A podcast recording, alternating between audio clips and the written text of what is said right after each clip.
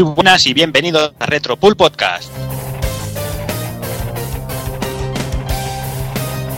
Volvemos a estar aquí un mes más, eh, programa, sexto programa de Retro Pool Podcast, en el que eh, rendiremos nuestro pequeño homenaje a, a Shinobi, a los tres, entregas protagonizadas por Yoe Musashi.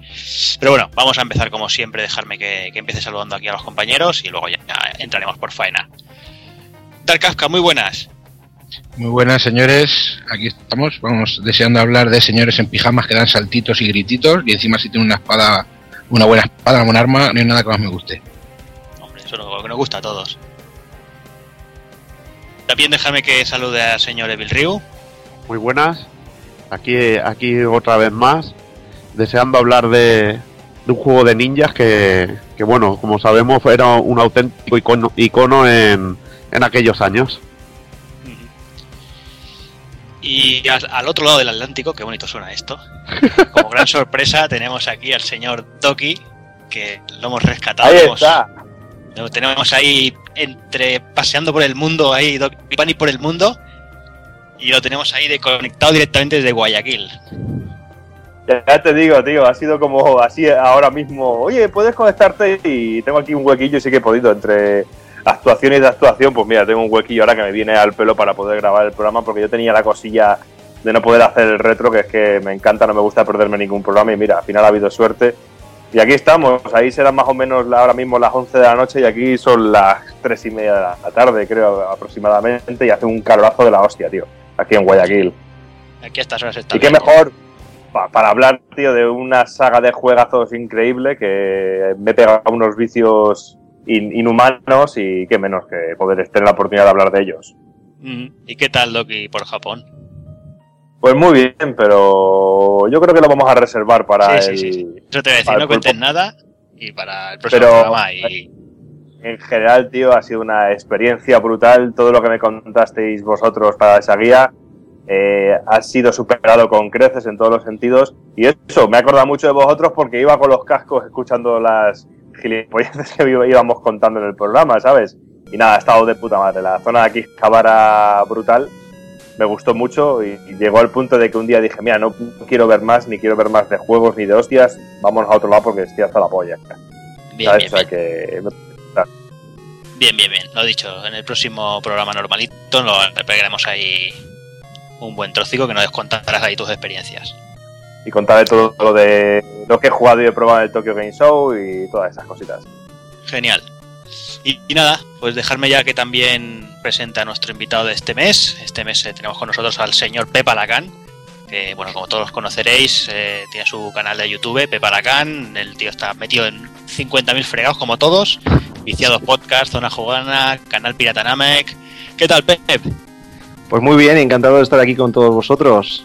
Bueno, y para hablar pues de la época de los ninjas, Lee Van Cleef, Alegría y bueno, toda, toda esta época que marcó nuestra infancia y un juego como Shinobi, que fue pues para mí un juego muy importante, porque fue uno de mis preferidos de aquella época. Muy bien, pues nada, sin más dilación vamos a ir, vamos a ir al lío y, y vamos allá.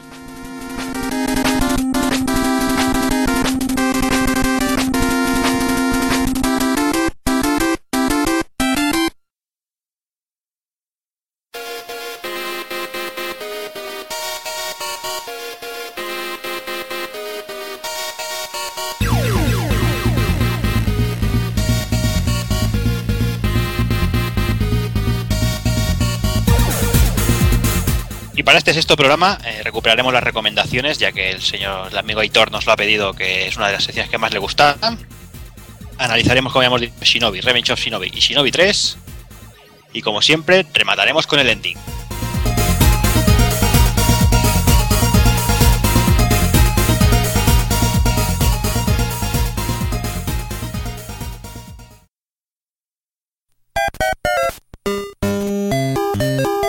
Visítanos en pulpofrito.com. Te esperamos.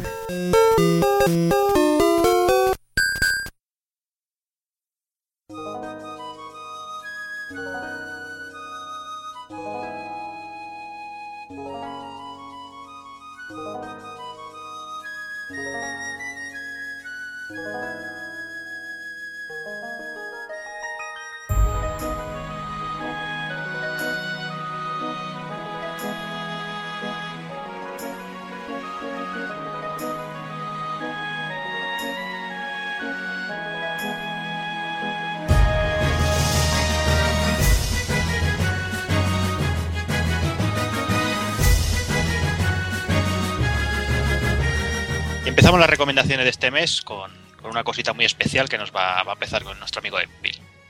Bueno, pues vamos a recomendar un juego eh, que chiflará sobre todo a los amantes del MSX y a los amantes en general de, de los juegos de plataformas y aventuras en que tienes que conseguir objetos, bueno, que tienes tus típicos puzzles, jefes finales, mucha exploración y, y tiene, bueno, ese, ese sabor a, a ordenador añejo, a MSX, que son muy fan los, programadores y que es un poco especial para mí porque el juego lo ha traído una compañía española afincada allí en, en Barcelona que la lleva un colega mío, colega mío personal, que se llama Julio Moruno. Y se trata de La Mulana, eh, que ha salido, que salió la semana pasada, creo, bueno, no sé, la, no sé deciros la fecha exacta, pero bueno, que ya está disponible en la consola virtual de Wii y que recomiendo, pues lo dicho, porque van a encontrarse un juego con, con mucha dosis de aventura, plataformeo, 2D. eh, la versión original era estaba hecha como un, juego 8 bits en MSX para PC. También está esta versión mejorada 16 bits que hay en, en la Wii en PC. Pero esta versión de Wii de, de la consola virtual la ha traído en JoyUp eh, del juego de Nigoro y recomendarlo, que tiene una música estupenda y que te va a dar horas y horas de diversión porque el juego es, jo- es jodido de cojones y seguramente mucha gente va a necesitar un video tutorial para pasarlo o algo porque no están acostumbrados a este tipo de dificultades. Vale, genial. ¿El precio lo sabemos? Pues creo que son 10 euros a cambio de 10 puntos, euros. que creo que son 1000 puntos, ¿no? O- Mil Wii Points, sí, ahora mismo lo estaba mirando, sí, mil, mil puntos. Muy bien. Genial. Pues nada, ahí queda, queda la recomendación. Eh, ¿Sabes si hay, hay pensamientos de trasladarlo a otras plataformas o, o No. queda exclusivo de Wii? Eh, puede, no lo sé si luego optarán o, o, harían una versión para 3DS, pero bueno, eso ni lo sé yo, o sea que no. Bueno, pues nada. Lo que lo sepan, pues nada, para, para Wii de momento y ya está. Y ahora vamos con la recomendación del señor Doki. Bueno, pues yo sinceramente recomendar algo a estas alturas y después de la saturación que he tenido de retro y de todo este tipo de juegos, de añejos, me es imposible recomendar nada después de haber visitado toda la zona de Akihabara, sinceramente, porque todo el universo retro se ha, ha venido hacia mí, pero entre todas las cosillas así que he comprado, realmente yo destacaría sobre todo el cariño que tengo yo a la saga Dragon Quest, que he podido adquirir todos los juegos, tanto los de NES como los de Super Nintendo. Y yo recomendaría eso y sobre todo de todo lo que he comprado, con mucho cariño, lo que más ilusión me he traído ha sido el Hebereke. La versión, la original japonesa de, de Euphoria, que la encontré por ahí, me costó un pelín caro, pero bueno, es de esas cositas que, que me traigo con más cariño junto al Polisnaut. Realmente, pero este Hebereke sí que sería una recomendación muy, muy recomendable porque creo que también está disponible en la, en la tienda virtual de Wii también para poder descargarlo y es un auténtico juegazo. Si te gustan los juegos así estilo Metroid o Blaster Master, en el que tienes que ir consiguiendo ítems y cositas, pues yo creo que es un fundamental y un juegazo, que lo tenía yo en, en la versión para aquí original y tenía muchas ganas de conseguir la versión japonesa porque encima viene muy cambiada, la historia es totalmente diferente, no tiene nada que ver con la con original y bueno, es un auténtico juegazo. O sea que si tenéis la oportunidad y queréis descargarlo, yo creo que es una recomendación más que recomendable, valga la redundancia. Muy bien. A mí aquí me gustaría abrir paréntesis y poner una pequeña nota y decir que, que, bueno, que Doki sabe, pues, sabe que va a estar los próximos dos tres programas dando por culo con Castana aquí Javara, vamos.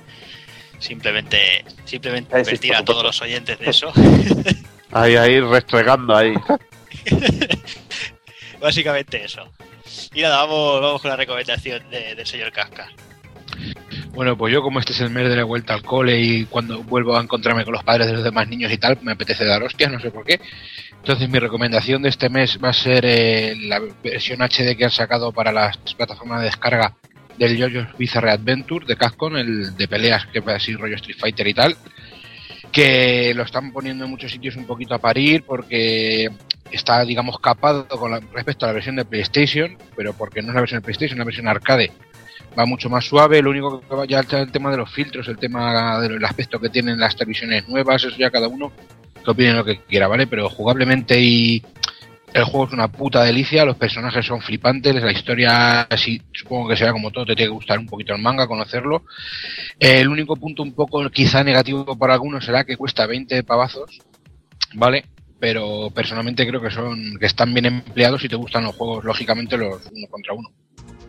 Aparte que el online funciona de puta madre y que, te- Exactamente. y- y que tenemos la versión sin censura, podemos seleccionar que la violencia o sin violencia y tenemos la versión sin censura que era brutal porque son los piños con los fatalities así y tam- los, bueno, fatalities que le pegas una hostia y se ve la cabeza ahí Y reventando las- y todo los eso. diseños, exactamente. las Y- o el escenario del avión, que se ven las cabezas ahí colgando en, en los asientos y todo eso, que eso lo, lo cortaron en, en la versión, en la actual. versión SPAL y todo esto, o sea que merece la pena. Y la verdad que es un señor juegazo de, de lucha. Es un señor juego y lo, ya digo, los diseños de los personajes sobre todo es algo distinto, no hay nada así de ese estilo.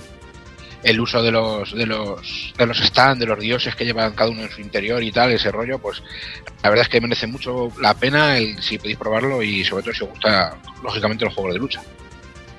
Y fíjate tú que, que llega a leer que, que la gente se queja que dice que el juego está anticuado, o sea, jugablemente anticuado. Digo yo, es que la gente yo creo que no, no- no ha captado la profundidad que tiene la jugabilidad de este juego. Venga, venga. No, es que tiene, tiene de todo, coño, es que tiene, si no llevas al, eh, tiene lo primero es que tiene, vale, el juego tiene tres botones, tiene menos botones que quizá algunos otros juegos, pero es que puedes sacar un, tienes un botón solo aparte que es para sacar una ayuda y otro como otro personaje que te ayuda y tiene unos sistemas de juego que no ha salido en ninguno otro, además que los combates siempre son bastante igualados y no sé, yo me pondría a ver vídeos y vería cosas que se pueden hacer en el jueguecito que la verdad que tienen más profundidad de la que parece.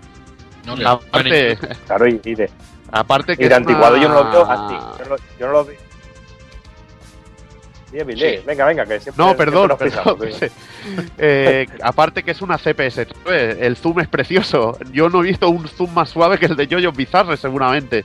El zoom es que ni lo notas, una suavidad total.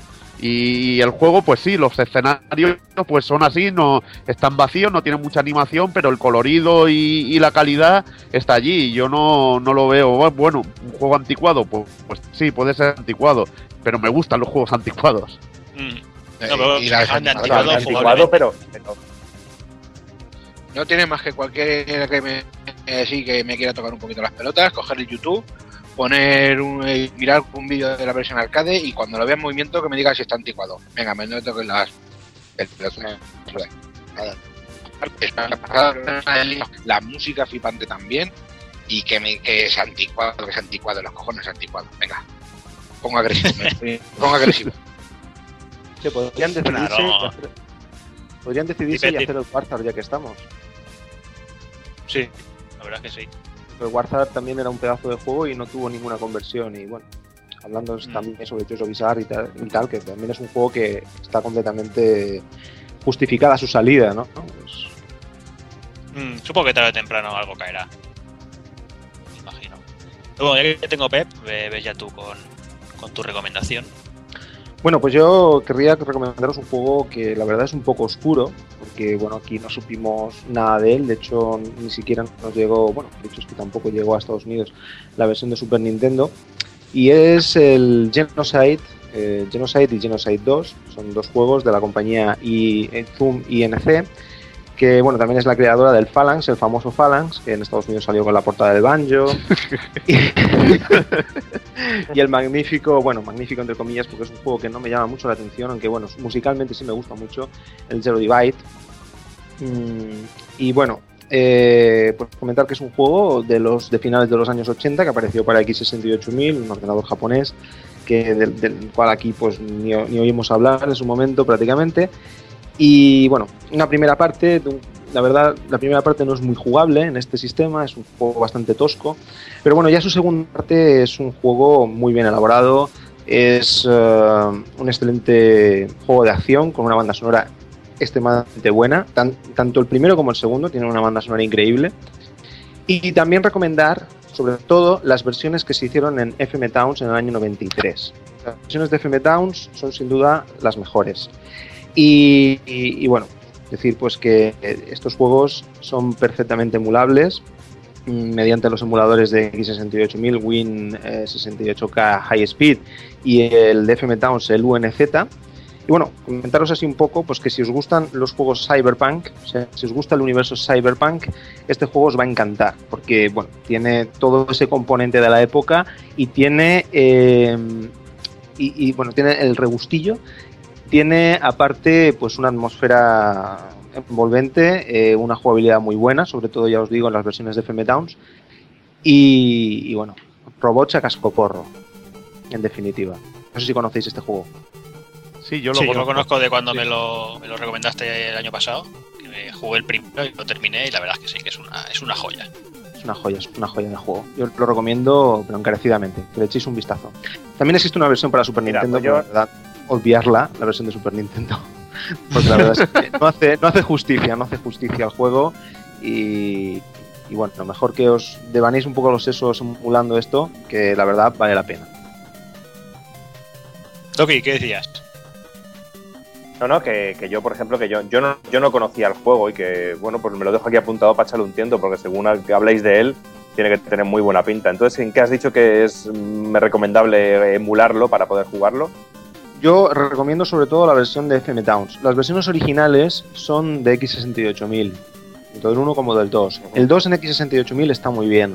O sea, lo que es eh, gráficamente perfecto, o sea, muy, muy bien ese juego. O sea, no sé cómo explicarme ahora mismo, ¿no? Pero que el juego está muy bien. O sea, gráficamente yo diría que incluso un poquito mejor que la versión de FM Towns. Pero jugablemente la versión de FM Towns es mucho mejor. Yo te recomiendo que lo emules en FM Towns con el emulador UNZ. UNZ, vale. UNZ. Genial. Genial. Perfecto, Además, si, si os gustan las cajas grandes de Neo Geo o si veis las de Genocide, alucináis. Sí, es alucinante la caja. es impresionante. y bueno, y para ir acabando, vamos a ir con la mía.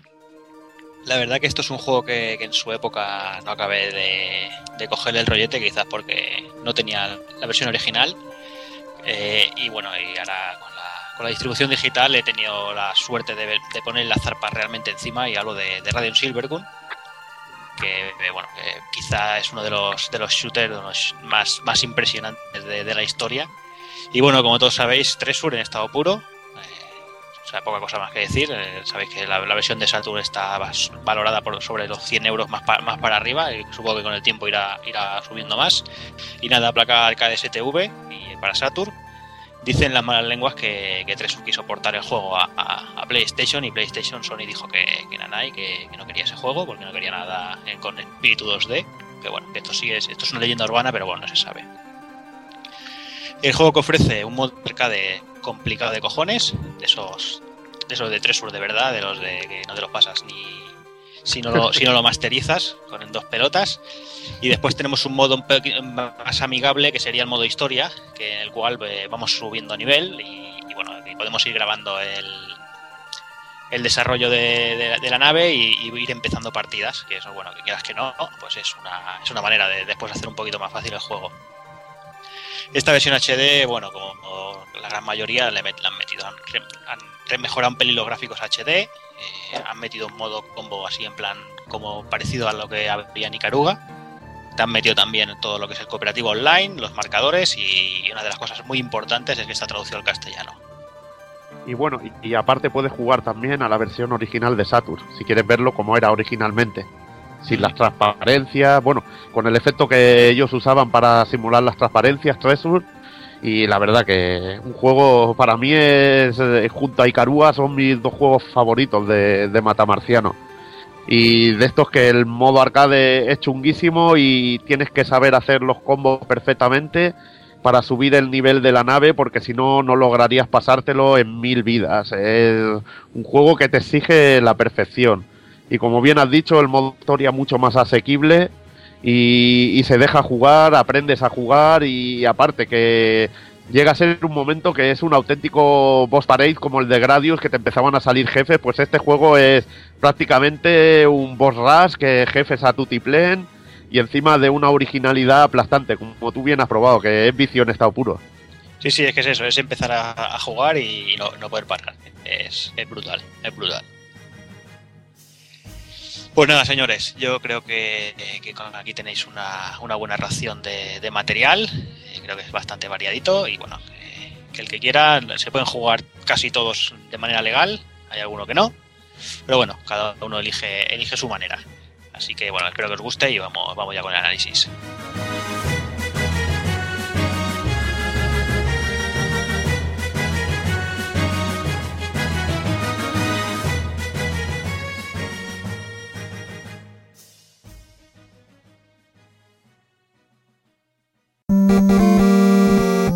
pulpofrito.com. Me gusta.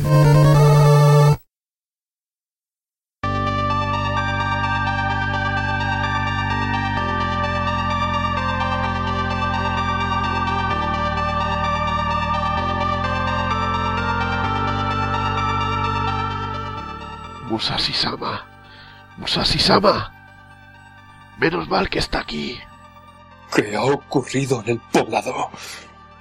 Está todo destrozado. Han matado al viejo maestro y han secuestrado a Naoko, su prometida. Lo siento, Musashi-sama. No hemos podido evitarlo. Eran muy fuertes. Dime quién ha osado enmancillar el territorio de los ninja Iga. Se hacían llamar Neocet. Joder. Qué original. Supongo que no tendrán nada que ver con la organización Z. Deje de mirarme con esos ojos de Sonichiba. Son de Zed y vienen a vengarse porque mataste a su jefe. Ellos se lo buscaron. Los muy degenerados secuestraron a los niños de la aldea. Aparte, su jefe tenía menos carisma que un personaje de Eternal Champions. Pues ya verás el nuevo. Pedazo de melena que tiene. Ah, que se me olvidaba. Dijeron que fuera a buscarlos o Naoko morirá. Es hora de enfundarse el traje de ninja negro. Eh... Se llevaron la colada. Tendrá que ponerse el traje de boda ninja. ¡Pero joder! ¿Cómo voy a ir vestido de blanco a luchar contra los Neofed? Se acabó el esconderse en las sombras. No se preocupe, Musashi-sama. Esta vez tiene barra de energía. Muy, muy, muy bonito lo de la energía, pero me pondré una capucha ninja. No quiero que Naoko me vea con el traje de la boda. Por cierto, ¿dónde están mis shurikens? Ya caja de allí, maestro. ¿Qué cojones es esto, maldito? ¡Esto no son mis shurikens! Lo siento, Musashi-sama. Ya sabe, los recortes. Vamos un poco jodidos con el presupuesto. Tendrá que conformarse con los kunai. Pero no me jodas. Ni que esto fuera España. ¿Qué hago con esta basura? Si es un cuchillo con un aro en la punta. Encima antes podía gastar todos los que quisiera. Que haga. Esa ninja es ideal para colgarlos en las estanterías del Carrefour Ninja. Además, tiene doble salto. Puede tirar ocho kunais a la vez y esta vez puede usar cuatro magias ninja distintas. Pruebe alguna, maestro. Jitsu of Meijin. Probemos qué tal. ¡Ese no, maestro! ¡No!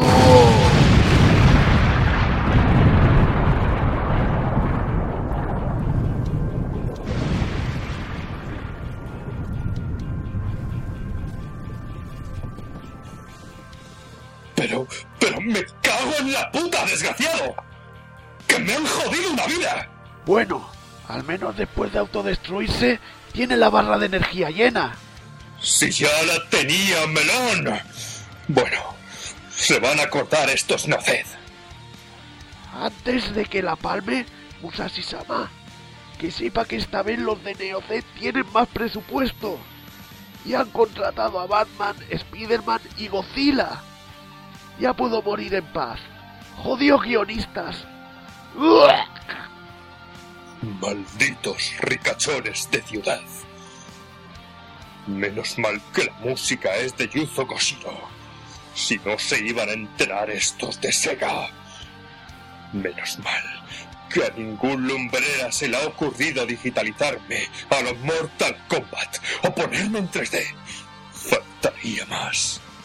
Tranquila, mi querida Naoko. Yue Musashi te rescatará de las zarpas del demonio melenudo.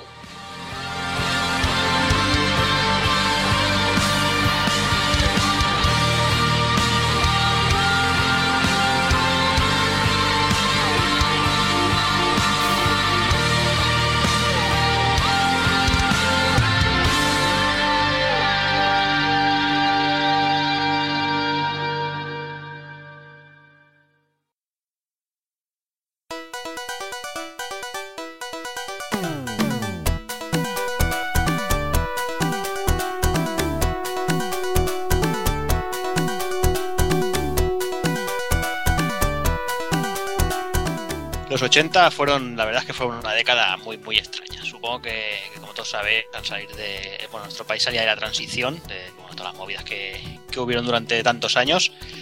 Y parece que, todo el mundo quería modernizarse a, ritmo, a un ritmo endiablado. Eh, bueno, supongo que sería todo para, olvidar tiempos peores. Y, la verdad es que, surgieron unas modas súper extrañas. eh. No sé si os acordaréis de. No sé, en esa época empezamos a vivir casi todos, supongo que nuestra sexualidad y nos gustaban las mujeres que, si vosotros os fijáis ahora mismo, una mujer de esa época con sus sombreras, sus cardados, esos colores chillones de la ropa, o sea, que, que eso no, no sé ni cómo le podía citar a nadie. Es que era muy fuerte, pero es que además ya no solo, ya no solo era eso, es que, señores, es que en los 80 estamos hablando de la música acid, del equipo A, de Coche Fantástico, de Willy Fogg, la bola de cristal y del frigurón. ¿Quién se acuerda del frigurón? Aquí es que era frigo tiburón directamente, tío. Frigurón, no, aquí cuando cerraron era frigo. Era frigo Pero- tiburón y, y está malo de cojones. Y de todo, Pero, ¿por qué desapareció el frigurón? ¿Porque era azul y no se puede vender dado de color azul o qué pasa? Porque, está, porque estaba malísimo, tío. No sabía, no tenía sabor definido. Sabía ahí a, a mezcla, tío. No sé. Sí, sí, no sé. Y otra cosa, los helados de estos de 25 pelas, los Popeyes o de naranja y limón, ¿por qué cojones se llaman Popeye, tío? Buena Idea. pregunta. Ni idea. ¿Eh? Que se- ¿Cómo nos queda cuerpo? Pues a nada, en los gusta mucho el 80 porqué. Supongo que también chochetes no estaría bien. Sí. Eh, los 80 también estamos acostumbrados a viajar en, el- en el coche sin el cinturón. O sea, los anuncios de, televisión de los coches decían que podías ir a, 100, ahora a 140. Ahora puedes hacer lo que te salga los huevos. Ahora puedes hacer trompo. ¿eh? La- era la hostia. aquí podías hacer eso. Y, la verdad que con cosas así podíamos pegarnos aquí horas y horas de ahí desvariando. Pero bueno, eso son cosas que recordamos todos los que vivimos la época con cariño. Y la verdad es que, que, que sí, que bueno. Que si había algo que, que realmente alucinábamos en, en los 80 era con los ninjas. ¿Quién no ha flipado con los ninjas? Ya ves. Es que los ¿Quién no ha flipado con las pelis esas de los ninjas voladores ahí? Venga, ninja volando. Doki, ¿tú qué me dices de los ninjas voladores? Joder. Yo es que recuerdo tener un pijama, tío, que aparte que ponía ninja en el pijama, ¿sabes? Y que tenía una, una, una pegatina de un ninja, tío, y ponía y tenía hasta una capuchica y todo, macho, y, tenía, los pies eran enteros, porque era también de cubrir, los pies eran como calcetines también enteros.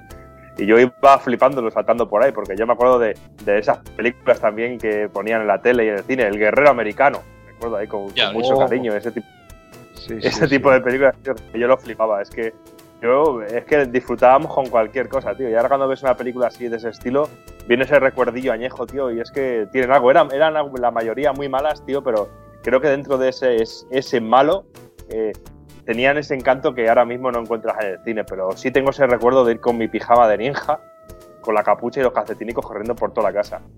Sí, sí, es que es eso. En la época todos queríamos ser un, asesino silencioso. Y corriendo para todos lados, haciendo el loco.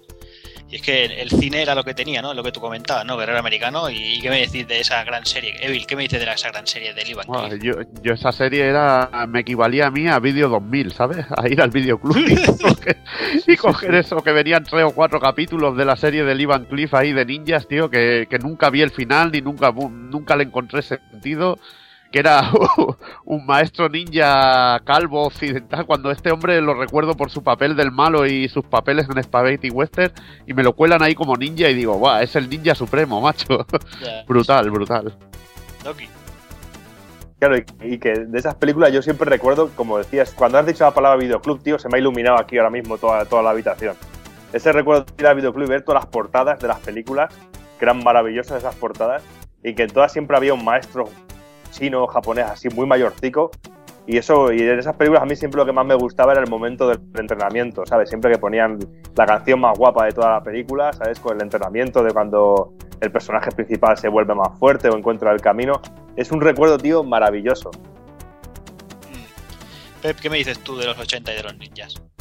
Bueno, la verdad es que es eso. Fue una época muy especial en la cual, no sé si recordaréis las publicaciones de artes marciales que había. Sí, Sí, sí, sí, sí. Bueno, que creo que a día de hoy todavía siguen algunas de ellas. ¿No? La revista Dojo todavía creo que se edita Sí, por aquí. yo juraría que sí. que Pero bueno, no estoy seguro del sí. todo. Yo creo que sí, creo que sí. Pero bueno, en aquellas revistas eh, que bueno, que, que- es que bueno, es que claro, es que fue una época muy especial. Nos encontrábamos con los ninjas, con las películas de Kung Fu. Nos encontrábamos también con la serie Kung Fu, ¿eh? si recordáis. Sí, sí, sí, sí, sí, sí. bueno, que sí, eso, pero bueno, también la veíamos, era, era de lucha, pero bueno. Lo que nos molaba era ver a los ninjas saltando, volando, pegado- pegando patadas voladoras, tirando shurikens. Eh, y bueno, eh, ahí también nos encontramos el, el sabor añejo ese que habéis comentado de los, de los videoclubs, en el cual yo también iba a alquilar la serie The Master de Lee Van Grande. Muy grande, muy grande, la verdad es que sí. En mi Kafka, caso ¿tú un qué me VHS. VHS. Yo, hablando de, de- de películas, tío, como dices del guerrero americano y tal, tengo grabado aquella escena de cuando sería el logotipo de la Canon y de la Golan Globus, tío, de los productores aquella de películas super casposas de ninjas con metralletas y de ninjas clónicos, gente que moría tres y cuatro veces durante toda la película, lo mataban un tío con el pelo largo y gafas de sol, volvía a salir sin gafas de sol, salía con una coleta, salía con una gorra y siempre era el mismo tío, el malo siempre era el mismo tío, era flipante, eran eh, masillas, eran masillas. Y además los ninjas siempre me han supuesto muchos juegos de aquella época, de las ninja, Ninja Warriors, un montón de juegos de esa época. eh, me- a mí me marcaba mucho porque mi primer disfraz, el primer disfraz que yo tuve que, que mi madre, la mujer, la pobre, no me hizo ella, fue el de ninja ya, tío. Con un calcetín de mi abuelo le hizo un agujero en la cara, tío, me lo colocó en la cabeza y un chándal, te lo juro. Qué bueno, qué bueno, qué bueno. Eh, un chándal negro y dos palos, tío, de dos desatascadores. Atajo una cuerda, eran unos chacos, tío, flipante. Tengo por ahí una foto, a ver si luego, luego la subiré a que la veáis. Soy un- una puta máquina de matar ahí, a tope. A- habría, habría que vernos a, a- a mí con el pijama y a ti con el disfraz por ahí de fiesta. Eh, y, y yo de- y de pequeño estaba súper más gordo que ahora incluso y era que se me, asomaba, se, se me asomaba el ombliguejo por delante. Era una mezcla entre Torbe, ¿sabes? Y, y el maestro de las tortugas ninja de, de Astilla, tío. Era una cosa súper súper surrealista. Su- Me faltaban las gafas de culo de vaso. Pues bueno, ¿sabéis lo que una cosa? Sabéis que me habéis fallado todos por eso. Eh, nadie ha recordado el fin de año del 88 con Sabrina y esas cosas. Muy mal, ¿eh? Ya, Y, eh, la- vale, y la- eso y las, ha las sido un fallo gordo. Además, yo En Sabrina fin. no me, acu- me acuerdo de sus tetas, pero de Sabrina no me acuerdo. Coño, me recuerda de que fue en un fin de año, ¿no? Tetas. Sí, sí, sí, eso, eso se acuerda todo el mundo, eso lo tiene todo el mundo grabado en la memoria.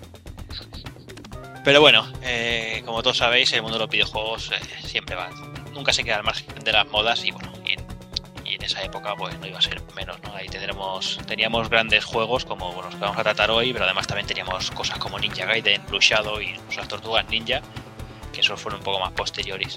Pero bueno, eh, lo que os eh, decíamos, eh, vamos a ir empezando ya con, dejamos aquí las, las tonterías y vamos a empezar ya con la saga Shinobi y a lo que comentábamos las, las tres protagonizadas por, por Yoshi Musashi.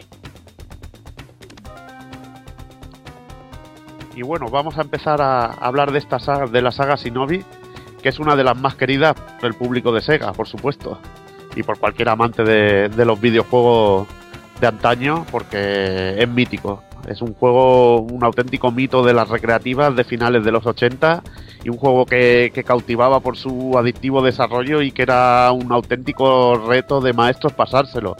Yo la verdad que personalmente nu- nunca me daba un poco de, respeto a la máquina y, y sí que he visto a gente pasárselo y era una auténtica era auténtica gloria ya ver cómo se lo pasaba a alguien. Y bueno, vamos a explicar un poco qué era qué significaba Shinobi, la palabra Shinobi.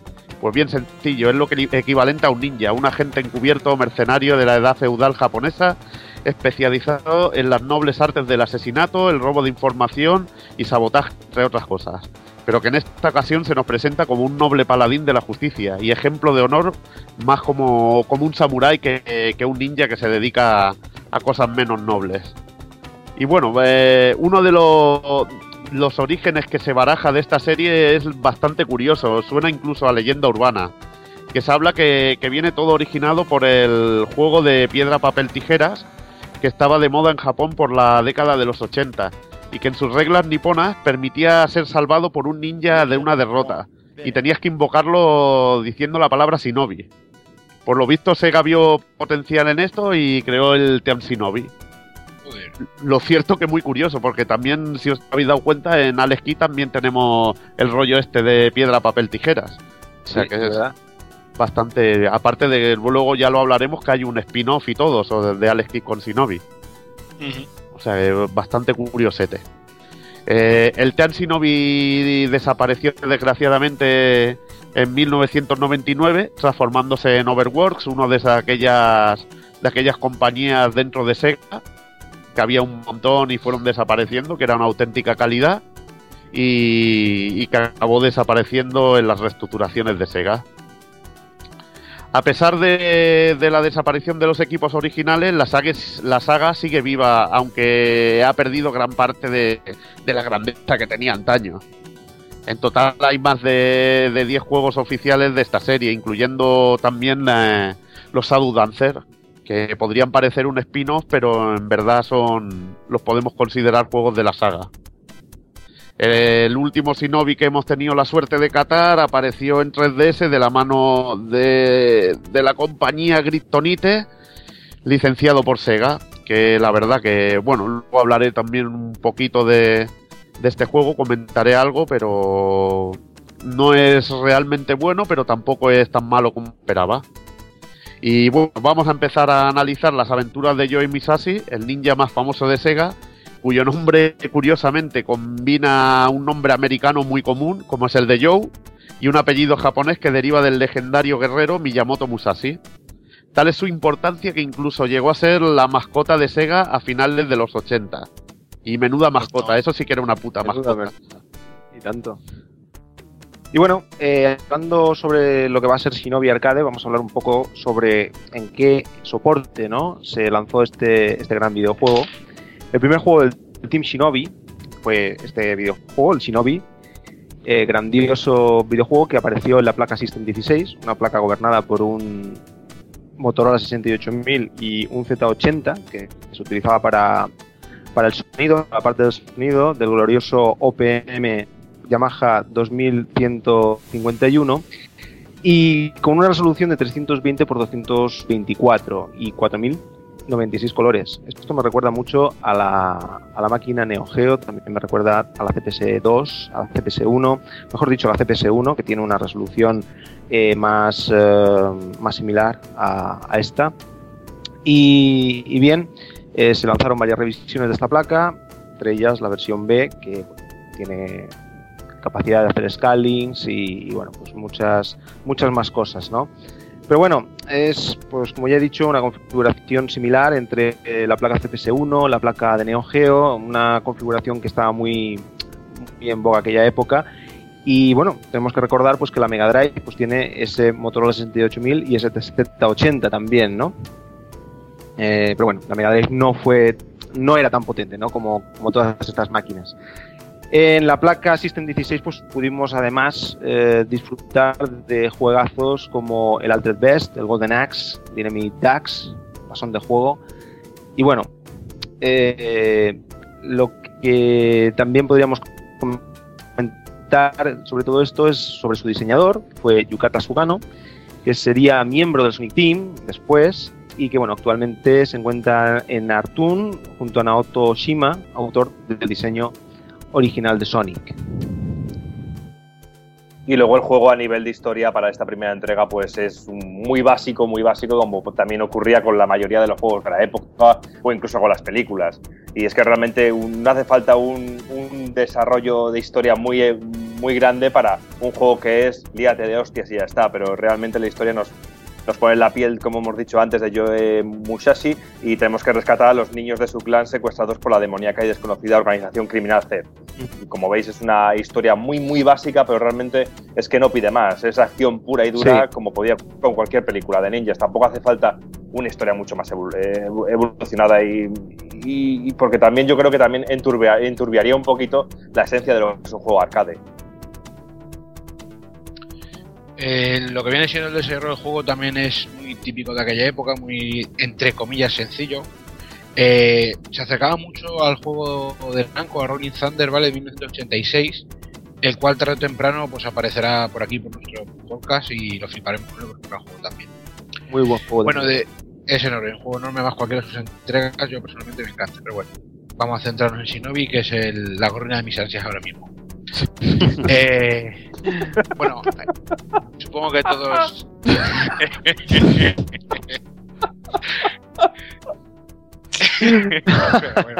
En fin, vamos a ver.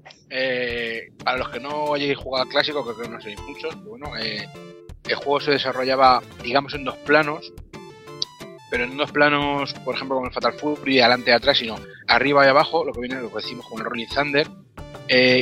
La diferencia es que incorporaba golpes cuerpo a cuerpo, ¿vale? Y magias, no simplemente ataques a distancia. Nuestra misión consiste en recorrer las cinco fases, eh, son totalmente pasilleras, de izquierda hacia derecha, divididas en varios niveles, como digo, para encontrar y rescatar pues, a los niños que ha comentado antes Doki, pues, secuestrados por los más cachapas de turno, y están repartidos por todo el nivel, ¿vale? Eh, no podremos salir de él y darlo por finalizado hasta que nos hayamos salvado a todos, a todos los niños. Dispondremos de una cantidad infinita de, de de las estrellitas estas típicas de los ninjas que podremos lanzar, pudiendo evolucionarlas eh, a una especie de balas explosivas o de granadas que nunca he entendido muy bien qué pintan en una película de ninjas, pero claro, como decimos en los 80, saltan las metralletas y los tíos con las gafas de sol. Eh, con esas con esas bolas explosivas de un solo disparo eh, podremos eliminar a los enemigos más, más resistentes. Otra manera, como digo, de acabar con nuestros enemigos son los ataques cuerpo a cuerpo, con la katana o bien con un golpe de, puño. Eh, si terminamos las fases sin lanzar un solo shuriken, por cierto, nos, bonificarían por ello con, una especie de, lo que sería hoy día un logro, ¿vale? Eh, ¿Qué más? ¿Qué más? Pues también podemos chocar con los enemigos para abrirnos pasos sin morir, una especie como de empujón, ¿vale? No, el chocar con ellos no acaba directamente con nuestra vida. Aunque hay algunos enemigos que sí, lógicamente si van armados con algún tipo de arma o con eso, pues no los empujaremos y acabarán con nosotros. Si todo esto no fuera suficiente para ser un asesino sigiloso y embutido en unas mallas muy eróticas, en cada nivel tendremos a nuestra disposición una magia que eliminará a todos los enemigos de pantalla o si es un enemigo final pues le quitará bastantes puntos de energía. Hay tres tipos de magia, la de multiplicación, los tornados y los rayos, ¿vale? Y yo me acuerdo que el protagonista, el Joe, eh, hacía un grito que nosotros no le llamamos magias, en mi pueblo le llamamos los Joria. ¡Joria! ¡Joria! ¡Joria! Pues eran los Joria, los Jorias, tío. ¡Ahora Joria, cabrón! Es que, es que realmente la, la- el especial ese, la magia esa de multiplicación era, era impresionante. O sea, yo creo que era en la época era, era la hostia. ¿Tú sabes lo que jodía estar jugando ahí todo encendido, que llegara algún cachondo y agarrar el dedo y le diera al botón ahí en plan cabrón? Eso, vamos, Te, te quitaba toda la bonificación, ¿eh? eso para, para reventarle la boca, para matarlo.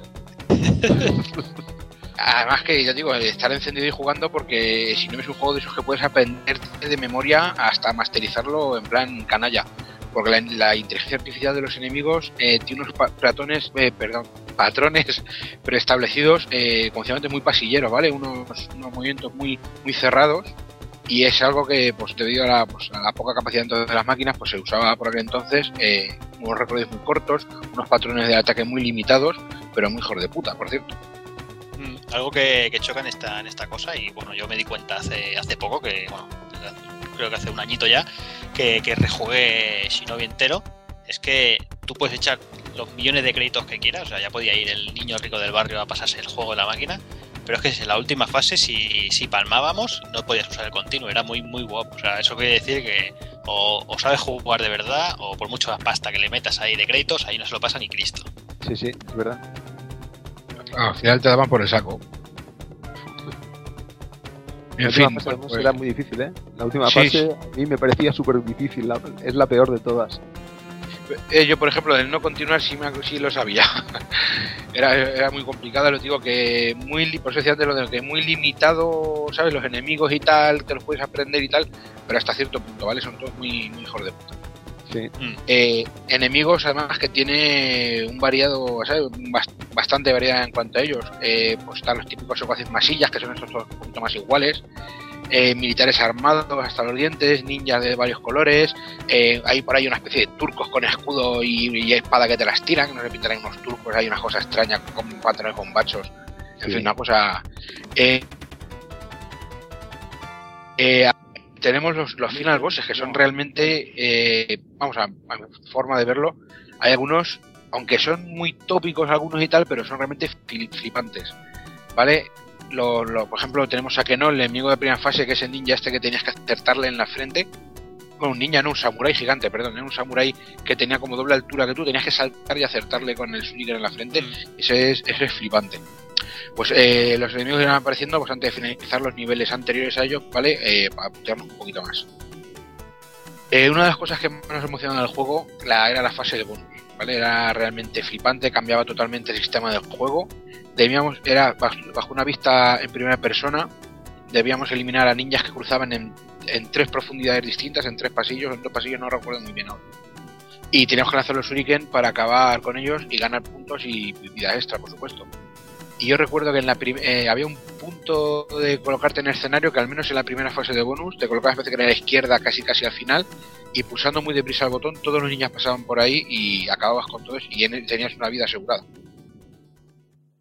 Sí, yo, yo recuerdo, yo, re- yo recuerdo de esta pantalla de bonus que también cuando estaba la máquina eh, sin que nadie estuviera jugando, que solía salir de vez en cuando también esta fase de bonus y era flipante gráficamente este momento, sobre todo cuando ibas viendo cómo los ninjas salían muy pequeñitos en la parte de arriba y cada vez que iban bajando de piso cada vez eran más grandes hasta que te saltaba un ninja que ocupaba toda la pantalla con un zoom que era la hostia.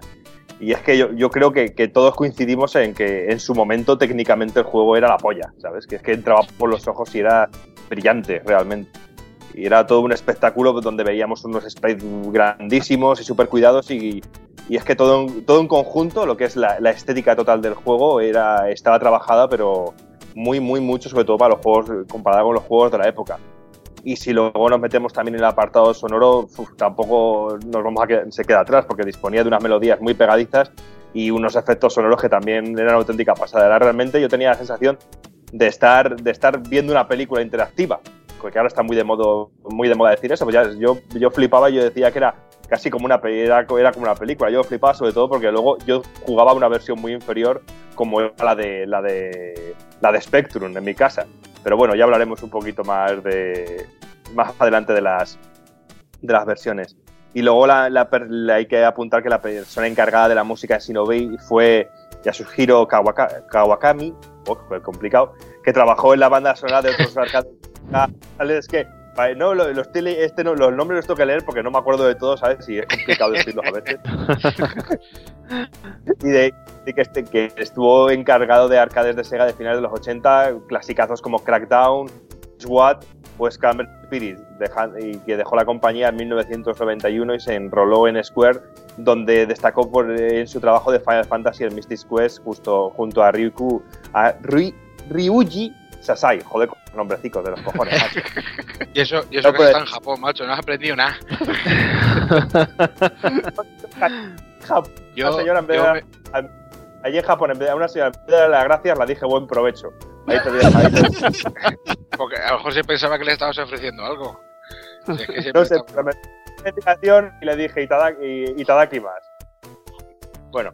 Pero de todo, y de estos nombres que hemos dicho de, los arcades de Sega donde participó, realmente, decir que SWAT era de mis favoritos. Yo SWAT me he dejado un pastizal en ese, juego, y ese me, ese me encantaba. Y como hemos dicho al principio, Shinobi es uno, es uno de esos juegos de acción pura y dura en el cual simplemente deberemos tener nuestros reflejos a punto para esquivar todos los ataques de los enemigos y contraatacar. Y yo creo que es una de las señales de identidad de todos los juegos de la época, los cuales estaban enfocados claramente a ser jugados en las salas recreativas y ser realmente un tragaperras. ¿Sabes? Ahí el, el dueño de la, del salón recreativo de turno estaba tan contento de que fue así de complicado que no dejáramos de echar monedas y monedas con- continuamente. Y eso sí, como muchos otros... Dime, dime, Kafka. Yo, que acorde a lo que estás diciendo ahora mismo, yo puedo decir que mi primer contacto con esta recreativa, con la de Shinobi, fue, yo como siempre he dicho muchas veces, pues vivía en un pueblo de 6.000 habitantes, en aquella época, y aunque había un salón recreativo bastante grande, este recreativo estaba puesto en un bar, en un pub, miento, en un bar, en un pub del pueblo. Y claro, imaginaos cuando se metían ahí todo, toda la chiquillería a jugar a la máquina, todos los clientes del bar se quejaban, todos los clientes, y al final la gente, la gente decía, pero quita la puta máquina de los cojones, esto no hay aquí muy a gastar tranquilo. Pues, eh, ¿cuánto dinero no haría ese, ese hombre en la, con la recreativa esta de Shinobi? ¿Qué calidad no tendría? Que sacó la recreativa a la calle y le hizo un tejadillo, ¿vale? Para que los niños, te lo juro, tronco, para que los niños pudiésemos estar ahí todos, todos ahí envenenados ahí, venga monedas, hijo de puta, venga, trae que te aprieto el joria, todo venga moneda, hijo de puta, trae que te aprieto el joria. Así toda la. Y yo, y os puedo decir que si a lo mejor estábamos pues, fácilmente 3-4 horas allí puestos en una puta máquina jugando y viendo jugar, la máquina no es que echara humo, la máquina es que pedía clemencia. Y ya se me ha pasado la vena cebolleta. Hala. A ver, Pep, ¿querías decir algo? No, de- del tema de, de- sobre todo, sobre lo que hemos estado hablando ahora, ¿no? Y lo que se está hablando ahora del sonido, ¿no? Yo la verdad es que tengo muy presente de esa máquina recreativa el sonido, las voces digitalizadas, el Oria, que decía aquí el amigo Kafka. Antonio. ¿Eh? Antonio, amigo Antonio. Vale, vale. Y, y bueno, no. eh, también quería comentar, ¿no? Alguna anécdota, ¿no? Sobre este juego, ¿no? De cuando lo jugaba yo y cuando ya eh, juegas tanto, ¿no? Que, quieres convertirte ya en máster, ¿no? Aunque bueno, tengo que confesar que me costaba pasar la última fase y que no me la podía hacer como yo quería. Yo siempre me la quería hacer con el bonus de los 20.000 puntos. Yo, llegué, yo llegué a hacerme casi casi todas las fases con el bonus de los 20.000 puntos en aquellos tiempos, ¿no? Ahora sería incapaz de volverlo a hacer. Aunque bueno, que, que bueno, que las experiencias fueron, fueron, vaya, que además estaba en un pueblo en el que íbamos nosotros a veranear. Yo, de hecho, era nano y era la máquina esa y el Kung Fu Master a las que más jugué, vaya, en mi niñez. Shinobi y y Kung Fu Master. Kung Fu, hostias, tollinas. Como era un clásico en, en- en aqu- en aquella época, cada máquina recreativa eh, tenía su conversión en otras, en otras plataformas. Yo, por ejemplo, que en aquella época era el chavalín pobre del barrio y no tenía para tener un ordenador más potente, una consola eh, muy guapa de, estas que tenemos ahora, pues yo tenía mi Spectrum y yo tuve mi Shinobi en Spectrum, por ejemplo, pero bueno, decir que Shinobi tuvo un montón de conversiones a otras consolas y ordenadores, las cuales pasaremos a detallar a continuación. Pues sí, todas las versiones eh, que tuvo Shinobi, la verdad es que tuvo muchas. Y bueno, empezaremos con la de Master System en 1988, que bueno, eh, tuvo una bajada del aspecto técnico, ¿no? Una consola de 8 bits. Pero, y bueno, también tuvo muchas diferencias, ¿no? En lo que se refiere a, a- a su jugabilidad, ¿no? Mantenía ciertas cosas, ciertos aspectos y otros pues los cambiaba completamente, como el caso pues de tener una barra de vida y en el arcade pues morir al primer toque. Eh, bueno, también podíamos eh, coger armas como látigos y bombas. No sé si era un látigo o era un unchaku, aquello. Y, bueno, eh, se mantienen los jefes finales y, vaya, el tema de los bonus también no salían cuando te pasabas las tres fases, de, o sea, de, cada bloque de fases, o sea, cada, cada fase tenía tres subfases. Cuando acababas esas tres fases entrabas en el bonus stage. Pues el bonus stage estaba después de cada fase. O sea, después de cada subfase tenías el, eh, un bonus stage en el cual podías ganar una vida. Eh, la magia se reduce y solo podemos obtenerlas al pasar una fase de bonus y el juego pues no tiene el ending de la recreativa, solo un simple game over y se reducen los temas musicales. Para Nintendo 8 bits hay una conversión de Tengen eh, basada en la Master System, pero bueno, es bastante más pobre a nivel técnico y bueno, Y bueno, te, recordaremos- te comento, Pep, te comento, que la pantalla de, de principio que sale el, el careto del Joy Musashi, Oh, sí, sale. Tobisco mirando los dos ojos hacia la nariz, que es bastante cachonda. Os recomiendo ver una captura de, de la pantalla de título de NES de Shinobi. Se, se- se está haciendo una paja ninja. ya te digo. ¡Hola! ¡Hola! Es verdad, el ninja bizco, ¿eh? Esa, esa imagen del ninja bizco Eh, que se nos ha quedado sí. aquí. Sí, sí, si no se le ven las manos y tienes la cara, tronco. Es realmente mala esa versión. de Tengen, tío, que de Nintendo, las versiones de Tengen para Nintendo eran malas todas. Sí, sí, sí, sí. sí. Yo no me he echado ninguna buena a la cara. Que va, que va, que va. Y bueno, tener el Shinobi en la Nintendo, pero ¿eso qué es? Bueno, pasaremos a, a la versión de PC Engine, una versión que la verdad me gusta mucho y al mismo tiempo eh, tengo, que, tengo que decir malas cosas sobre ella. La versión de PC Engine es una versión que se parece mucho a la... Hostia, estoy viendo la imagen del Ninja Visco ahora mismo. y me, me estoy quedando picueter aquí. Y...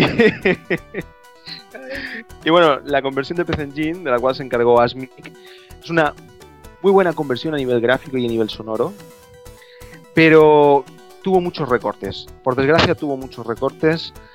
Es una versión que cuando yo la vi por primera vez me quedé alucinado.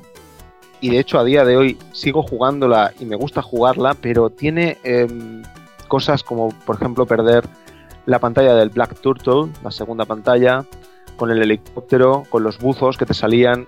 También se pierden personajes, se pierden, por ejemplo, los, los tíos del bazooka no están, sino que están otros pistoleros de otro color que duran dos toques. Eh, eh, también tenemos, bueno, y más adelante en pantallas, en pantallas más, ya la pantalla final, etcétera, etcétera, pues no tendremos a los monjes con los palos, tendremos a unos ninjas de color blanco, y bueno, pues se pierden bastantes detalles. Eh, faltan los bonus, que es una cosa que, como antes habéis comentado, pues que los bonus pues estaban todo guapos, ¿no? Que empezabas ahí, pues te venía el ninja encima y tal. Y, bueno, pues es también muy de resaltar que le falta los golpes de los golpes cercanos, o sea, los puñetazos, las patadas, le falta el power up, o sea, no tienes posibilidad de, de coger el power up con, con la pistolica, que molaba mucho, que mataba a los turcos con cimitarra, así de dos toquecillos los matabas. Y bueno, la, verdad es que la versión de PC Engine me gusta y al mismo tiempo es una de las versiones más capadas eh, que hay, pero bueno, me gusta mucho más que cualquier otra, no sé por qué, es, eh, tiene algo especial que me encanta. Sobre todo es porque gráficamente es muy muy similar a la recreativa. Bien, luego ya los ordenadores personales, eh, los microordenadores, pues aparecieron diferentes versiones, la versión de Amstrad CPC, la versión de MSX Spectrum, también las versiones de ordenadores de 16 bits, como el Amiga y el Atari ST. Que bueno, tengo que decir sobre ellas que yo en su momento tuve la versión de, Amstrad, la cual jugué mucho. Y, y me gustó, me gustó, me gustó jugarla. La verdad, en aquella época no había otra cosa y había que jugar aquello. Pero que hace no demasiado tiempo pude probar la versión de Amiga y me resultó absolutamente vomitiva. ¿eh? Prefiero la de Amstrad. Prefiero la de Amstrad. La de Spectrum y la de MSX no las he podido probar, pero prefiero la de Amstrad. Y bueno, todos estos juegos fueron lanzados por The Sales Curve, Sales Curves ¿eh? y Virgin Games. Yo también era de los de los de la versión de Spectrum y yo siempre tenido una duda, eh, al igual que hemos comentado que salvaban niños del clan, la versión de Spectrum, ¿qué cojones la salvaban, tío? Porque es que el sprite de lo que salvabas, tío, era un, era un chino con un gorro de estos triangulares, de estos de típicos chinos, ahí con una cara más, más rara de, que el copón. O sea, no Es, era- es- si os fijáis, es el, es el malo de Scream, tío, con el gorro. tío. Sí, sí, eso había pensado yo. Y la, y O la eso, o, pantalla o de sa- carga que, Sagai, tío. Y la Sagai pantalla de de carga Mario. que no sé si os acordáis. Que es una especie de Bruce Lee pegándole un piño a un mohicano del Power Drift o algo de esto, ¿sabes? es que es muy brutal, tío. No me acuerdo de ella, tío. Es muy, muy, muy brutal, ¿sabes? Es darte un, maravillosos piño- 80. un puñetazo de esto, un directo, y el otro con la cabeza así girada, ¡pumba! Una, parecería una portada de un Gear Kung Fu o algo así, y es que no tenía nada que ver con Shinobi. Es muy bestia eso, la pantalla de carga. Una locura. Sí, pero yo, yo esta versión de Spectrum, pues yo la recuerdo con mucho cariño, ¿qué quieres que te diga? Porque yo, esa es la que, la que pude jugar en su momento, me gustaba mucho la recreativa, pero como tampoco había pasta pasar todo el puto día en el recreativo, yo jugué bastante, ¿sabes? Y tenía muchos colores en pantalla para lo que eh, solía ser el Spectrum en realidad. Aunque luego probándola ahora para, para preparar, eh, quizás sí demasiado, sí, como muy chillones, ¿sabes? Porque te encontrabas en las sí. pantallas desde azules muy chillones o amarillos y rosas mezclados con verdes y era, era casi como te daba, te podían dar ataques realmente, realmente si lo mirabas mucho fijamente. es verdad. Y, y- y lo que comentabas, Cero, de lo- de lo- yo siempre pensé que eran chinos realmente. Pensé que eran chinos que les faltaban los ojos. Por eso no podían salir corriendo. Yo les veía así pequeños y yo digo, son chinos sin ojos. Yo lo que, yo lo que, lo, que veía, y claro, luego la, re- la recreativa veías otra cosa, pero bueno, yo tengo mucho, muy buen recuerdo de los juegos de Spectrum y de este también tengo su cosilla, pero tengo que decirlo que jugándolo a día de hoy te pueden dar ataque, ataques de, de mirarlo mucho, mucho tiempo. Y bueno, siguiendo con más conversiones ¿no? de, de este gran videojuego, hablaremos también de la conversión de Commodore 64, que por lo visto es de la mejor dentro del catálogo de ordenadores de, de 8 bits, de la cual se encargó Random, Random Access. Y bueno, estuvo distribuido aquí en Europa por Virgin Games y Mastertronic. Empecé, la compañía encargada de la conversión fue Micro Mosaics, una versión que, bueno, fatal, la verdad. Una pena. En, aquellos tiempos las versiones de juegos de dos eh, con versiones de arcade no salían muy favorecidas. Y bueno, luego tenemos las versiones eh, que se sacaron para, para el Mega Collection de 360, PlayStation, PlayStation 3 también. Eh, las versiones de descarga para Xbox Live, la consola virtual de Wii, que bueno, tienen alguna mutilación al respecto de la máquina original, como la se retiró a la Marilyn, o sea, el, los cuadros de la Marilyn, el Spider-Man cambió de color y bueno, eh, pero bueno, son sobre todo la versión de Wii comparada con las otras que tienen algunos errores de sonido. eh, la versión de Wii, para mi gusto, es la mejor, la mejor, la que mejor se ha aportado eh, a, a estos sistemas. Y bueno, por último comentar que existe un remake de Shinobi, Made in China, para móviles, con todos los gráficos rehechos, un personaje más moderno, parecido a Strider, que debe- en vez de rescatar niños, pues rescata tías buenas ninja, una cosa que está muy bien, ¿no? Mucho mejor dónde va a parar. Claro, es algo mucho mejor, ¿no? Y bueno, no se le delito. conoce... ¿Cómo? Que no es un delito rescatar mujeres ninjas. Que encima que estén niños. buenas, No es eso... eso, eso. eh, es un deber, coño. Eso es lo suyo.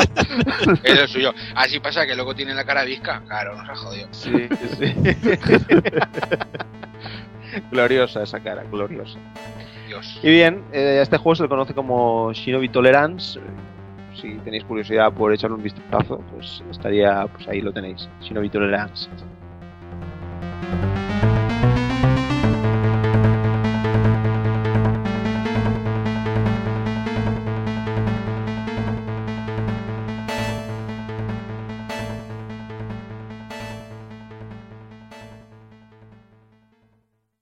Y en estos retrominutos musicales tenemos el tema de batalla en versión arrange de Final Fantasy Mystic Quest, Heat of Battle.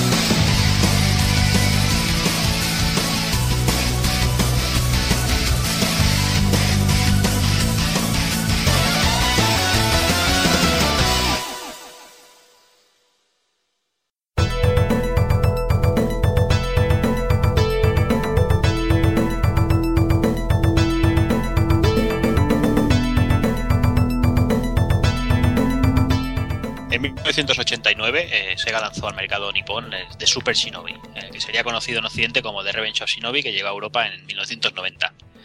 El juego fue ser desarrollado por la propia Sega y bueno, se trata de la secuela directa de- primer Shinobi del que acabamos de hablar y es el primer juego de la que aparece en Mega Drive. Fue lanzado incluso en la recreativa eh, Megatech, basada en la 16 bits de Sega, que, bueno, un sistema muy parecido al Player Choice 10 de Nintendo, que nos daba un tiempo para jugar, al meter la moneda y bueno, te iba descontando cuando llegaba cero, estuviera como estuviera la historia, ahí te jodía la partida. Un timazo. Sí. Ya ves. Sí, sí. Y bueno, al frente del equipo de Shinobi de desarrollo estaba eh, Noriyoshi Oda, Oba como director, que empezó bueno, en Sega con, con Wonder Boy y Monster Land, que pedazo de juego, para Master System en el 88.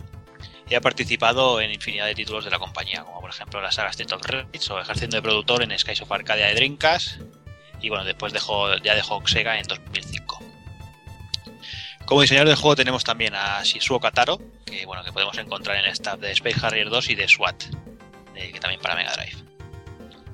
Y bueno, en el aspecto sonoro, bueno, como ya sabréis la mayoría que nos estáis escuchando, y si no, bueno, ya os lo digo, eh, aquí se encargó el, gran maestro Yuzo Koshiro, de, bueno, que, bueno, hablaremos después de, su trabajo en este juego. Y la historia pues nos sitúa pues tres años de lo sucedido en el primer Shinobi, en donde la desaparecida Zed nace como la de Fénix formada en lo que sería Neo Zed y buscan vengarse de Yoe Musashi y los miembros del clan ninja Boro. Para ello asesinan a su maestro y, se- y secuestran a su prometida Naoko. Y pasa lo que suele pasar siempre en los argumentos de, esta época y de estos, juegos, y de estos juegos. Eh, el protagonista llega tarde y, se encuentra al maestro moribundo, medio muerto en el suelo, y le cuenta la historia de todo lo que ha ocurrido. Y es aquí donde comienza de verdad la aventura de Yoe Musashi, que deberá atravesar medio mundo para rescatar a su prometida antes de que decidan matarla. Y bueno, yo creo que es un argumento que nos hemos encontrado casi siempre. Lo de al chico le secuestran a la novia, lo vemos en títulos como puede ser incluso Double Dragon o My Hero. Y no sé, creo que es un recurso muy utilizado en las historias del mundo de los videojuegos. En los videojuegos y en el cine, claro. Ah, aparte que mola mucho, me mola a mí esto de ahora es Z, ahora es Neo Z, ahora es una locura. y nada, vamos a hablar un poquito de- del desarrollo del juego y veremos que en esta ocasión tenemos también un juego de, de acción de scroll lateral, pero con bastantes cambios respecto al arcade original de Shinobi. Eh, en principio tenemos tres botones, uno para las magias ninjitsu, salto y ataque. Se cambian los clásicos shuriken por kunais y los tenemos limitados en número. Podemos cambiar la cantidad disponible de inicio en opciones e incluso podemos hacerlos infinitos mediante un truquillo. También otra cosa muy curiosa que le añaden es que podemos cubrirnos de algunos proyectiles enemigos que eh, al dejar pulsado el botón de ataque y caminando hacia adelante, que hace una posición, van dando en una posición con los kunais en forma de cruz, que es como de una especie de defensa, que podías Sí, parar aquí vemos- proyectiles. ¿Sí? No, aquí vemos que, que el juego estaba claramente destinado a consola, ¿no? Que realmente en el- cuando es recreativa lo que quieren es joderte la vida lo antes posible. Aquí no, ya te dejan, ya te dejan jugar, ya te dejan tus opciones de cubrirte y todas estas cositas. Sí, te dan un poquito de vidilla. Ahí está. Se mete un doble salto que se realiza pulsando el salto en una segunda ocasión en, el momen- en un momento justo, que es bastante. tiene su trucaje. Y que cuando lo dominas de verdad es cuando empiezas a, a ser un maestro en el juego. Y te otorga la posibilidad de hacer un ataque especial en el aire que tiras 8 shurikens a la vez.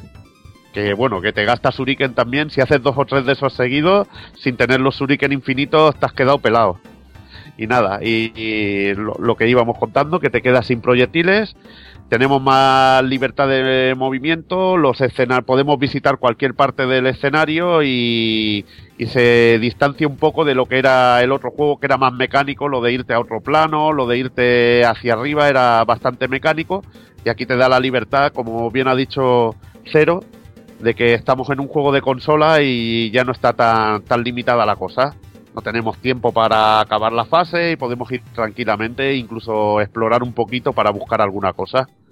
Para reponer los kunais nos iremos encontrando cajas que tienen proyectiles, energía, eh, magias, power-ups, vidas extra o, o unas graciosas bombas de tiempo que, que nos quitan vida. Que esto también es, es típico de la época. La, la dificultad también se, se amortigua un poquito metiendo una barra de energía y así podemos aguantar bastante más. También, eh, también te sale mucho más peligro en pantalla, la, verdad. Tenemos cuatro niveles de dificultad y en el, en el máximo solo tendremos una, una sola vida y los enemigos nos quitarán el, el doble de energía. Curioso también es que se que tendremos disponibles cuatro tipos de ninjitsu que podemos utilizar una vez por fase. A no ser que, consigamos un ítem de ninjitsu y, podamos incluso hasta usar dos. Y tenemos cuatro ninjitsus básicos. El ninjitsu de Ikazuchi, que es el arte del trueno, que, en que nos envuelve un escudo de rayos y aguanta cuatro impactos. Eh, ninjitsu de Karyu, Karyu, el arte del fuego, invoca cuatro dragones de fuego que arrasan todo lo que hay en pantalla, cuatro columnas de fuego ahí que, que dejan todo calcinado. Tenemos el ninjitsu de Fusin, el arte de flotar, que nos mejora el salto y va bien para partes plataformeras del juego. Y el ninjitsu más, más curioso y que se usa mucho, la verdad, para, lo puedes usar y te puede salvar el pellejo, que es el ninjitsu de Mijin, que es el arte de la pulverización, que hace que Yoe Higashi se, se autodestruya. Perdemos una vida, pero tendremos eh, de nuevo la energía rellena y, y la posibilidad de usar otro ninjitsu. Esto ya es bastante útil, sobre todo en enemigos difíciles y si llevamos un buen número de vida. Es un ninjitsu de autodestrucción. Una vida a cambio de, de una barra de energía nueva y poder seguir en el juego sin un game over o sin un continúe. Y bueno, eh, al igual que el original, solo podemos usar una magia ninjitsu por fase. Y hay dos excepciones que ya hemos explicado, que si usamos el ninjitsu de Mijin, que apareceremos con otra vida y tendremos un ninjitsu, o cogiendo un ítem. Y, viajaremos sobre ocho escenarios que habrá en los que habrá tres escenas en cada uno y en la tercera tendremos un jefe final exclusivo. Los escenarios son bien variopintos y mezclan mucho plataformeo y acción. Incluso nos encontraremos un escenario que es un laberinto de puertas que tendremos que ir buscando, algo que seguramente en arcade no veríamos nunca. Y ahora pasaremos, el amigo Pep nos comentará un poco las versiones del juego. Pues sí, porque la verdad es que este juego es un, un montón de versiones dentro de, de diferentes máquinas en la propia Mega Drive. Es una auténtica locura. Porque bueno, aparte del cartucho original, podemos encontrar el juego en varias recopilaciones para la propia Mega Drive, ¿no? Es eh, el Sega Classic Collection para Mega CD, aquella compilación que salió con aquel- aquella especie de Mega Games, ¿no? Que apareció para, Sí. para Mega CD. El Sega Smash Pack para PC y Dreamcast, eh, consola virtual de Wii, eh, en Xbox Live, que ha aparecido recientemente, también en el PlayStation Network. Y bueno, eh, todo el recopilatorio de PC se ve que la versión de Revenge of Shinobi era un prototipo, aunque fallaba, faltaban enemigos y había trucos activados. Pero es mucho más curioso eh, el amor por los cómics y pelis ochenteras ¿no? que se tenía en aquel momento, ¿no? por los equipos de programación. Y bueno, nos encontramos a Spider-Man, a Batman, a Terminator, a Godzilla y bueno, y algunos enemigos que se parecen muchísimo a Rambo. Que llevó a cuestiones de licencias y bueno, lanzar distintas versiones del juego. La versión 1.0, esta sería la versión original, solo se lanzó en Japón. Eh, esta versión eh, tiene a Spider-Man, Terminator, Godzilla, Batman. Eh, Spider-Man está en color rojo y negro. Batman como jefe de la fase de Chinatown. Y al cargárnoslo, pues se convierte en un pequeño murciélago que se aspira. Los enemigos de la base militar usan lanzallamas y se parecen pues a John Rambo. Luego, luego tenemos la versión la versión B1.01. Eh, esa fue la primera versión para Occidente de 1989. Eh, se cambió a Batman por un personaje sospechosamente parecido a Devilman, un personaje de anime, manga anime, de Gonagai. Luego Godzilla y Spider-Man también están, están, se mantienen en el juego.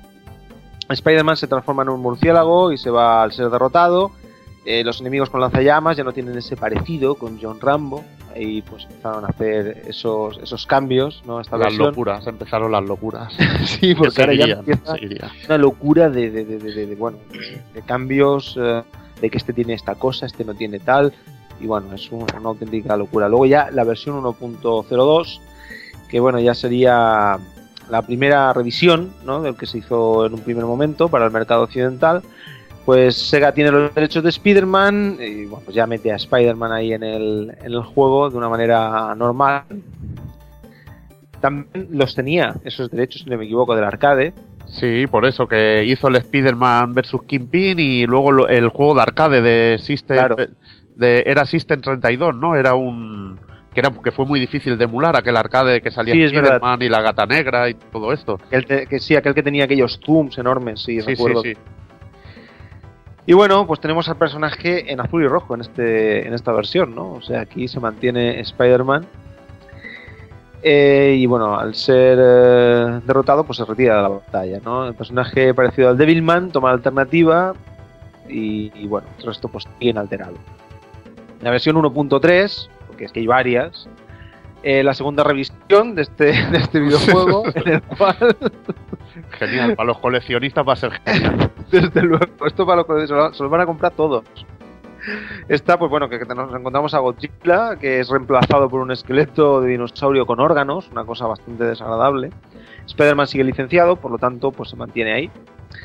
Y bueno, esa versión se utilizó en el pack de 6 juegos de, de Sega que salió en Genesis, o sea, aquel El pack 6 seis. pack, ese six pack, o no recuerdo exactamente el nombre. Y también apareció aquí como que Mega Game 6, si no me equivoco. Sí, sí, sí. Ese es el que tienes tú, creo, ¿no? Sí, yo tengo ese.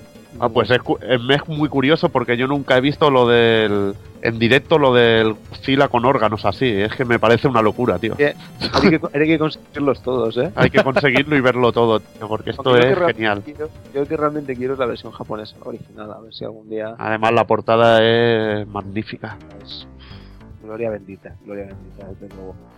Y luego ya por último tenemos la versión 1.04, que ya es la versión que apareció para Wii, que esta ya es, uf, ya aquí ya hicieron la rotura total, ¿no? Ya los derechos de Spider-Man ya no los tienen, por lo tanto, pues el Spider-Man aparece de color rosa. Pantera rosa. esa, esa imagen que tenemos de, de la, de la intro de Revenge of Shinobi que aparece que aparece el ninja parando a las estrellas, ninja saltando y tal, y luego aparece su cara, pues eh, la imagen de Sony Chiba, que era la imagen que se usaba ¿no? para esos ojos, ¿no? esos ojos del ninja que se usaban en este juego, pues desaparece, ya por lo visto ahí y, pues, las licencias se acabaron y tal, y bueno, y aparece pues un ninja genérico, ¿no? Que la verdad, pues para aquellos que recordamos, ¿no? La, la, la introducción, ¿no? De, de- del Revenge of Shinobi en todas sus versiones de Mega Drive, Sí. pues, pues nos te duele destruye, bastante. te destruye eso. Sí, sí, Eh, Hombre, hubiera sido mejor que hubieran puesto la, la pantalla de NES. de, de NES. Ah, hubiera, hubiera sido genial. Pero oye, los ojos, los- muy mal, ¿eh? A mí no me gusta nada, ¿eh? No me gusta nada. como Por eso, feísimo, feísimo. feísimo. Y bueno, pues lo que, ahora me- lo pasamos. que me parece lo que me parece una pasada es que, que, que Osega o, o no se enteraba bien de cómo iba el tema de las licencias o algo, pero es que hacer cuatro revisiones del juego de esta manera, que además no solo se quedó ahí, porque es que además luego también tuvo que hacer revisiones del, del Alex Kidd y Shinobi igual que, que comentaremos más tarde, pero es que no sé, yo para mí que tenía un departamento solo para, para hacer revisiones. Sí, sí, no, No te creas que lo de lo de los derechos es una locura ahora. Eh, incluso Konami ha perdido las músicas de, de juegos de las Tortugas Ninja. En la última reversión de Jet Set Radio han perdido música Sega que tenía del juego original. Hay Mm. bastantes paranoias así últimamente. Sí, hombre, ahora- ya me imagino que sí, ahora ya es normal, ¿no? En la versión, esta última versión de Wii lo, lo entiendo, pero me refiero Sí. en la época, ¿no? Que en la época que quizás pasaban meses de, de un juego a otro o un año como mucho y, y, y- y había las locuras esta de que si Spider-Man no, que si ahora te meto a Devilman, que si Godzilla, que si esto es, es una Es puta que era una locura. locura, una puta locura, tío. Sí, y ahora supongo que lo que tú comentas es, bueno, debido a que como, como todos los, los equipos se han desintegrado, como el que dices, se han, se han dividido en subcompañías, me imagino que unos sean unos derechos, otros otros, y bueno, entonces ya es una puta locura para todos. Ahí está. Y bueno, pues vamos a pasar al aspecto técnico, ¿no? Que gráficos, música, sonido, que es una maravilla este juego. Pues sí, porque, perdón, a pesar de ser un juego de los inicios de la Mega Drive, eh, Revenge of Shinobi nos demuestra la capacidad de la negra de, Sega, de los 16 bits, ¿vale? Eh, un juego de una calidad arcade flipante, unos sprites súper detallados, una animación increíble y unos jefes finales de un tamaño más que considerable. Los escenarios quizás son un poquito sencillos, ¿vale? Pero son muy variados y son muchos. En el aspecto musical destacan las composiciones, como decía antes Evil, del maestro Yuzo Koshiro, que hace sonar el chip de la Mega Drive de una manera deliciosa, increíble, siendo junto a los de of Rage un adelanto del que iba a ser su obra maestra. Originalmente Yuzo trabajaba sobre el PC-88, ¿vale? la plataforma con la que pasaba sus trabajos a la Mega Drive, y destaca el uso de la percusión, que suena magnífica, y la fusión de ritmos demuestra que es un maestro. En cuanto a los efectos sonoros, el juego cumple sin grandes alardes y pues en la línea en la que nos tenía acostumbrados. Pues sí, en definitiva, un juego que no es tan, no tiene la acción tan frenética quizá como Shinobi, porque hay mucho plataformeo, hay trampas, te requiere más paciencia para la hora de jugarlo. Y que nada, a mí me, me volvió loco, sobre todo la secuencia de introducción, me pareció brutal. Como bien hablaba antes Pep, el Shinobi ahí con el gesto de, Chon- Sony Chiba parando los Shuriken con la katana, era una pasada la secuencia aquella y con la música aquella de Yuzo Koshiro, es que quedaba una, una intro de aquellas de, de dos cojones. Aparte que luego me volvía loco y le tengo también gran cariño por los cameos, de ver al Spider-Man ahí en un juego de estos de acción de Shinobi verte que te estás enfrentando a Spider-Man, me pareció la puta hostia. Y luego ver un bicho que era igualito que Godzilla también me... A mí al menos personalmente me impresionó bastante y me gustó muchísimo. Y nada, es un juego que, que le tengo un cariño brutal y de mis favoritos de Mega Drive. Sí, yo también, yo también tengo un recuerdo muy, muy bonito de este juego, pero no por tenerlo yo mismo, porque en aquella época yo no tenía la Mega Drive. Y para jugar a ella tendría que ir a jugar a casa de mi primo y nos cambiábamos un poco. Él venía a jugar a mi y yo iba a jugar a su Mega Drive. Y tengo un muy buen recuerdo de, este juego y, me parece que, dentro del catálogo de, Sega, sobre todo de la, primera jornada así de, juegos, pues me parece brutal. Por todo lo que habéis dicho, a nivel técnico me parece increíble. Y Con los enemigos, ver unos sprites tan enormes y poder tener la experiencia Shinobi en tu casa en un juego totalmente nuevo, pues me parecía genial, porque yo sí que lo veía en ese momento como el Shinobi que tenía en la recreativa, pero potenciado y con más niveles y con más variedad a la hora del desarrollo. Y solo me falla una cosa que yo creo que, que mata al juego realmente. Y es que le falta una intro con el ninja con los ojos bizcos. Es, para mi gusto, el el único que le falla porque yo aprendí una cosa con Shinobi y es que un ninja, para ser un buen ninja, tiene que estar bizco. Y eso es, una, eso es, es eso es de por ley.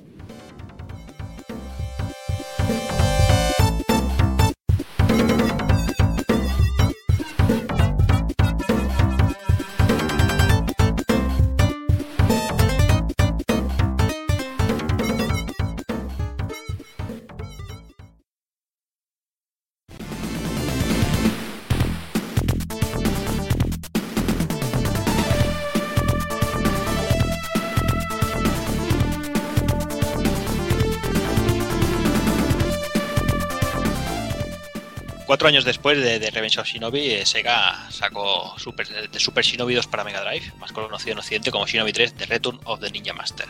Una secuela directa de Revenge of Shinobi. Y bueno, sobre el cartucho de 16 megas, este juego del, del 93 es considerado por, por muchos el mejor juego de la saga. En la dirección de Shinobi 3 tenemos a, a Tomoyuki Ito, eh, también acreditado por el gran Skies of Arcadia, y Takeshi Matsuhashi.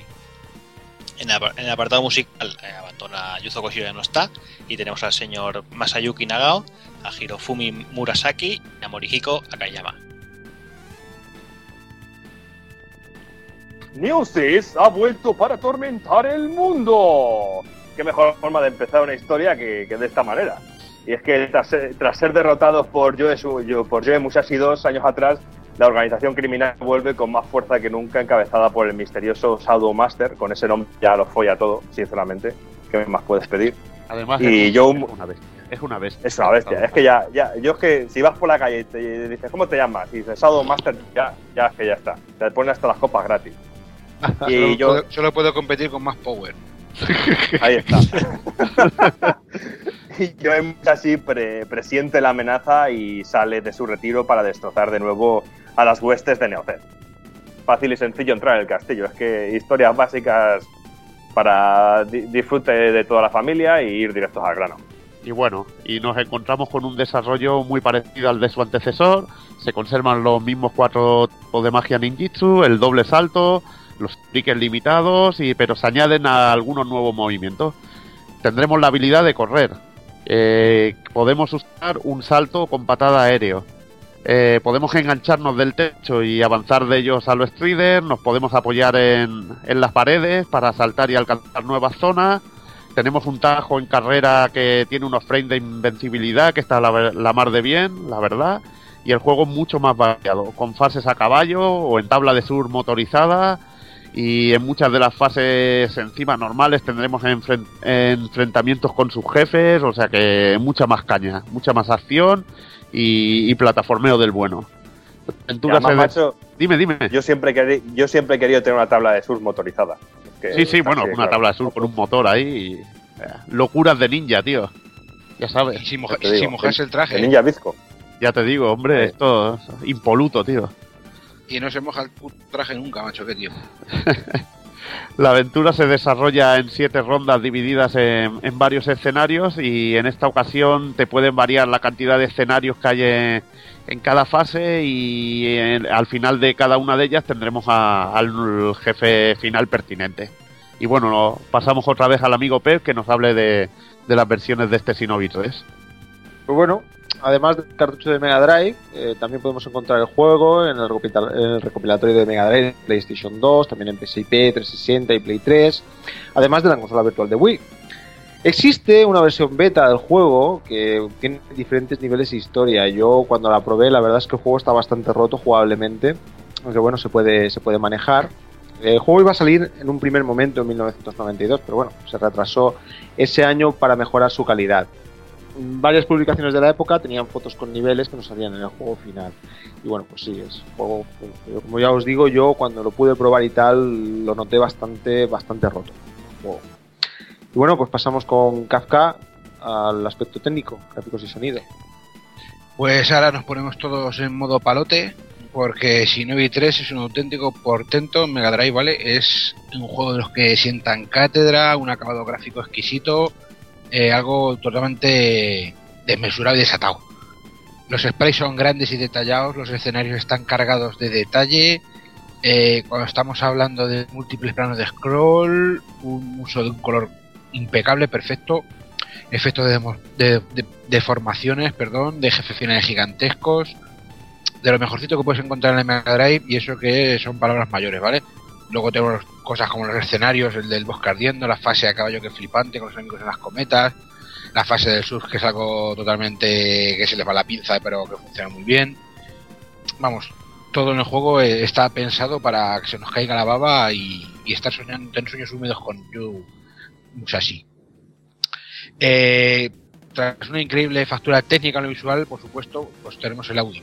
Para muchos se crean que sin, sin el gran Yuzo Koshiro no hay paraíso, pues la verdad es que están muy equivocados. Solo con oírlos os daréis cuenta de ello, porque el trabajo de esta gente, de Masayuki Nagao, Hirofumi Murasaki y Moriko Akayama, espero haberlo dicho bien todos, eh, solo se pueden catalogar de fantástico, ¿vale?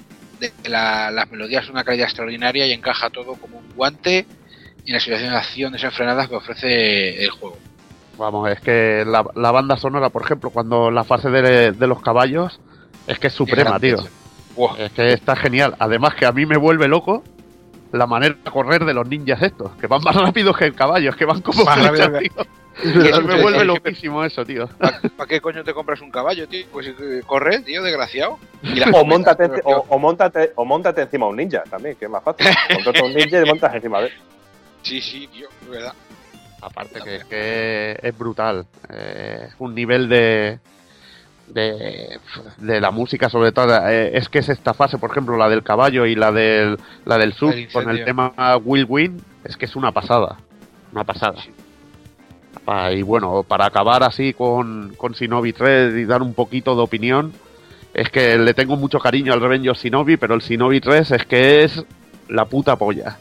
Son cuatro años más tarde, el doble de memoria y se nota que ya tienen la máquina por la mano, porque es que te ofrece todo lo que puede ofrecer el, el catálogo de, los 16 bits de Sega. Eh, todo tipo de, de efectos, incluso hay un jefe que es la Hydra, que es una fase que está todo el escenario deformado y te hace un ataque que es como un cañón así y parece que te use una transparencia.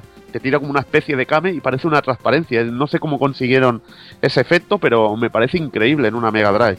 Y lo cierto es que es un juego redondo.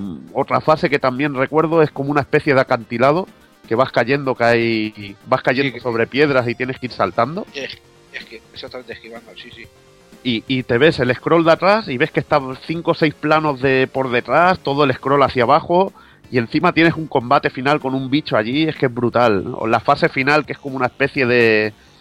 Una especie de, de base aérea, así, que mm, Scroll de nubes, mm, el enfrentamiento con el Shadow Master, con unas luces, que ya había una cosa similar en el Revenge Shinobi. Había una fase de una discoteca con un enfrentamiento con un ninja que era muy guapa.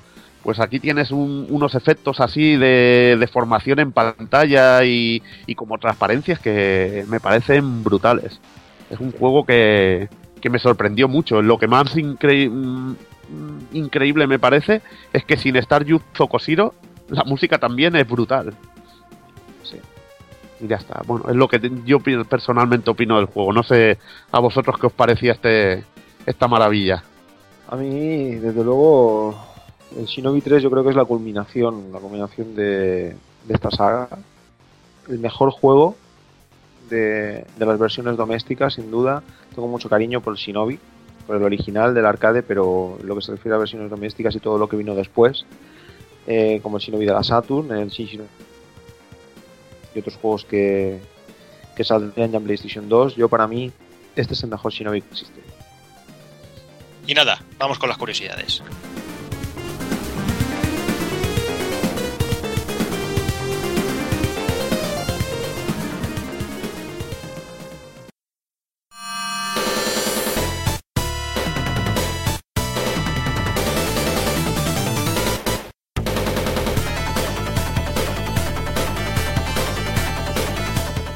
Primeras versiones de Alex en Shinobi World, el primer final boss eh, se llamaba Mari O, en clara referencia, como todos podéis imaginaros, al héroe de Nintendo. Es más, el, incluso el sprite tenía claramente un bigotazo ahí con toda la cara de, Mario.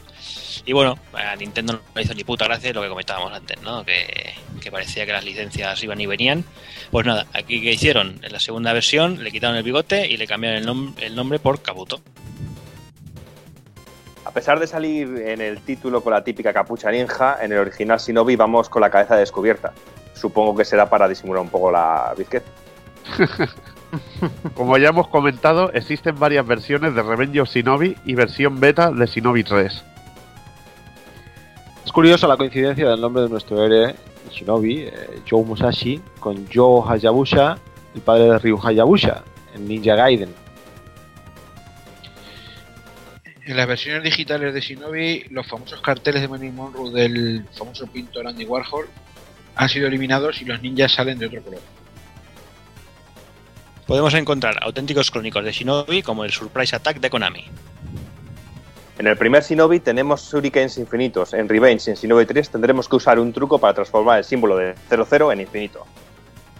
La portada de Super Shinobi y pantalla de título lleva al famoso actor japonés Sony Chiba como protagonista, basado en el personaje del famoso Hattori Hanzo en una serie japonesa. En la última versión descargable cambiaron el rostro. En Hyperdimension Neptunia podemos in- invocar a Joe Musashi en una de las magias de invocación disponibles. Como ya hemos dicho, existe un spin-off de Shinobi llamado Alex Kidd en Shinobi World. Joey Musashi es el protagonista de algunos de los juegos de la saga, los tres que hemos repasado y las dos magníficas entregas de Game Gear. En Shadow Dancer el protagonista es el hijo de Joe, Hayate, junto a su perro ninja eh, Yamato. En la versión occidental de la entrega para Mega Drive se da como protagonista a Joe Musashi. En Cyber Shinobi llevamos al nieto de Joe Musashi, que curiosamente tiene el mismo nombre. El juego es considerado el peor de la saga junto al de Game Boy Advance. Y aparte que, es tan malo el juego que, que los malos son Cybercid. O sea que es la puta hostia, tío. es la puta hostia de malo. Muy malo, muy malo. Shin Shinobi Den, Shinobi Legends o Shinobi X tiene de protagonista a Sho, que no tiene nada que ver con Joe Musashi. Comentar el cambio de música en la versión PAL de Richard Jakes. Resulta que, bueno, este juego en su versión japonesa tiene una música generada que está muy bien, a mí me gusta mucho. Y bueno, por lo visto en, en Occidente no gustó esa música de la versión japonesa y bueno, la cambiaron por la de la de este señor, de Richard Jakes.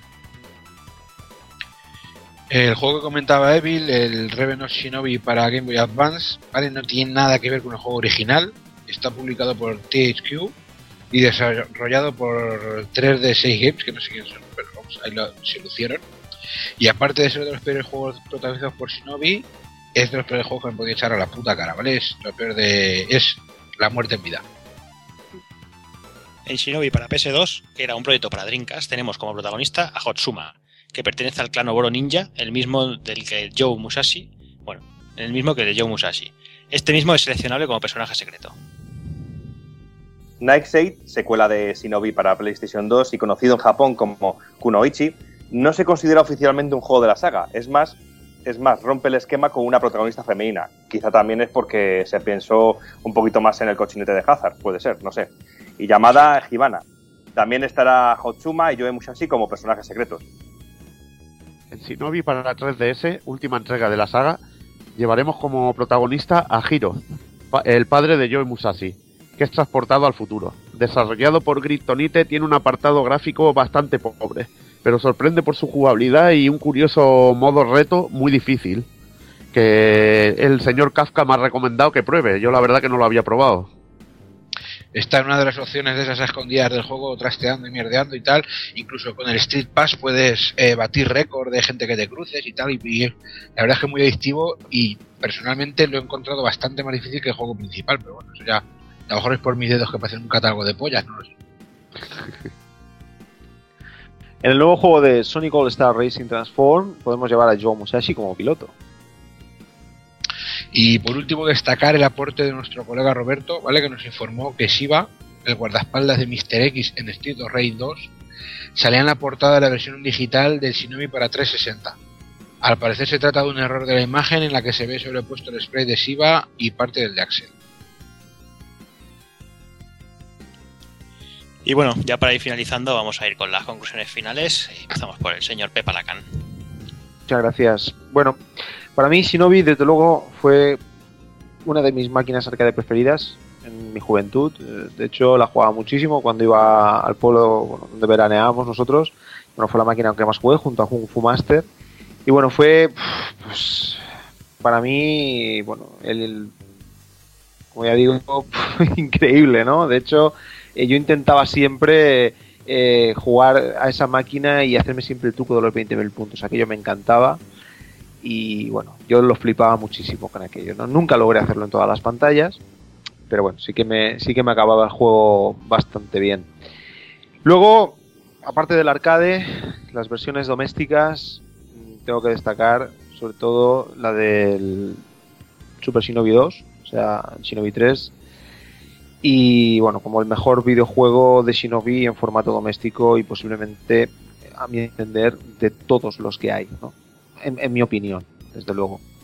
Sobre todo en el apartado sonoro, en el apartado visual y bueno, en cómo se aprovechó la Mega Drive en ese juego, que bueno, eh, ya como bien sabes, eh, la Mega Drive es una, bueno, es una de mis consolas preferidas de todos los tiempos. Y bueno, la verdad es que es un exponente de esa máquina, pues brutal.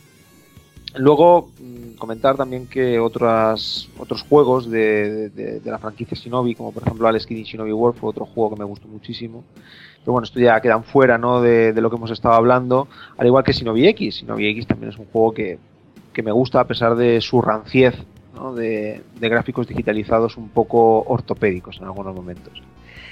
Y bueno, pues doy paso a Doki, a ver qué nos cuenta él como conclusión final.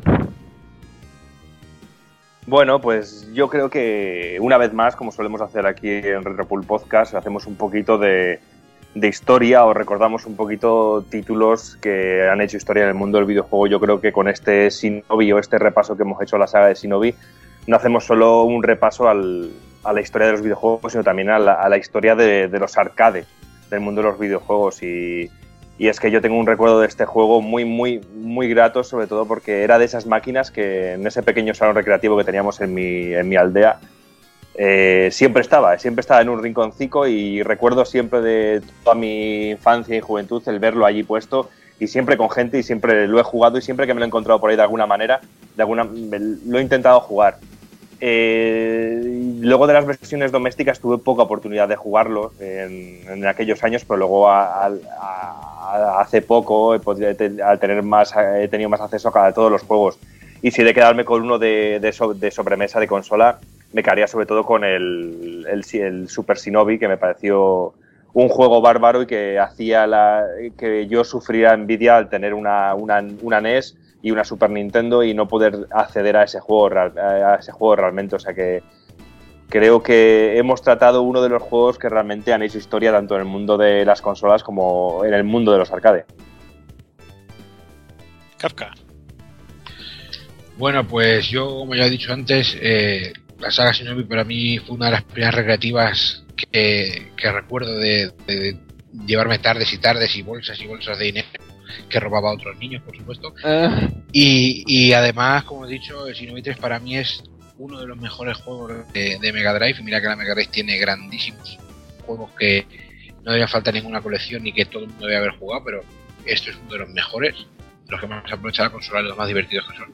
Y luego, como hemos dicho, también hay juegos, por ejemplo, el Shinobi de 3DS que hemos comentado, a mí personalmente me, me ha gustado mucho. El Shinobi X de Saturn también lo recuerdo con mucho cariño, pese a su aspecto casposo y sus escenas intro ahí medio fumetas a tope. y nada más que añadir, realmente creo que es muy merecido este, este programa dedicado a Shinobi y espero que todos aquellos cabrones que no lo hayan jugado pues están ya perdiendo el culo en vamos en disfrutar de unos mejores de unas mejores sagas que ha dado Sega a, a nuestro querido Señor Evil. Y bueno, yo ya con lo que he rajado antes, ya lo he dejado bastante más que claro lo que opino, que sobre todo Shinobi 3 me parece una auténtica bestia. El Revenge of Shinobi le tengo un cariño sentimental, es algo sentimental, es brutal, porque es de los primeros juegos que tuve de Mega Drive y lo disfruté cosa mala.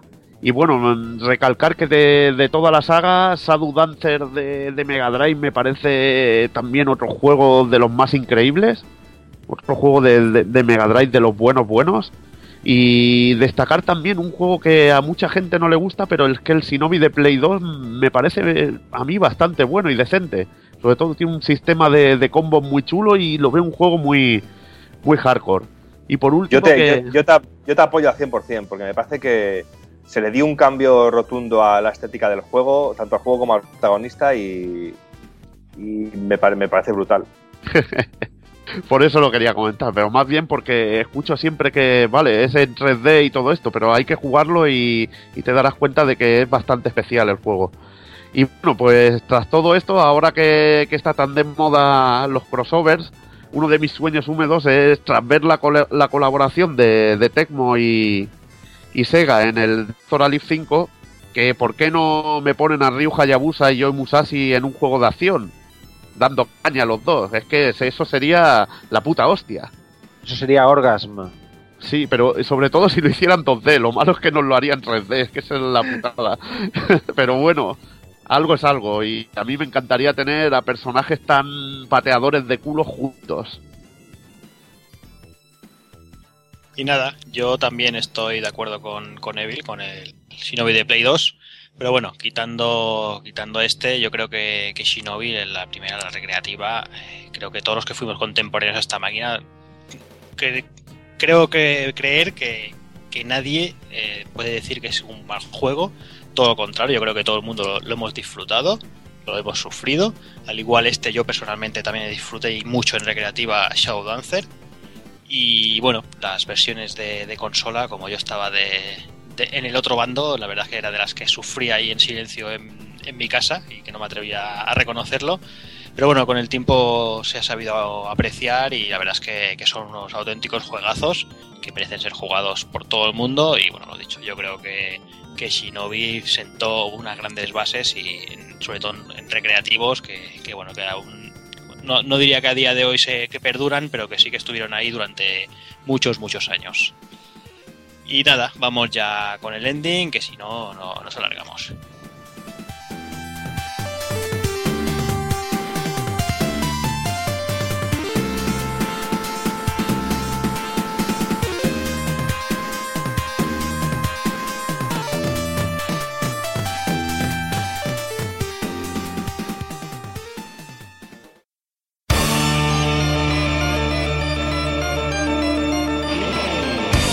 Y recuerda, si no te mola ser un calamar y quieres estar bien informado, pásate por el blog pulpofrito.com. También puedes seguirnos en Twitter y Facebook.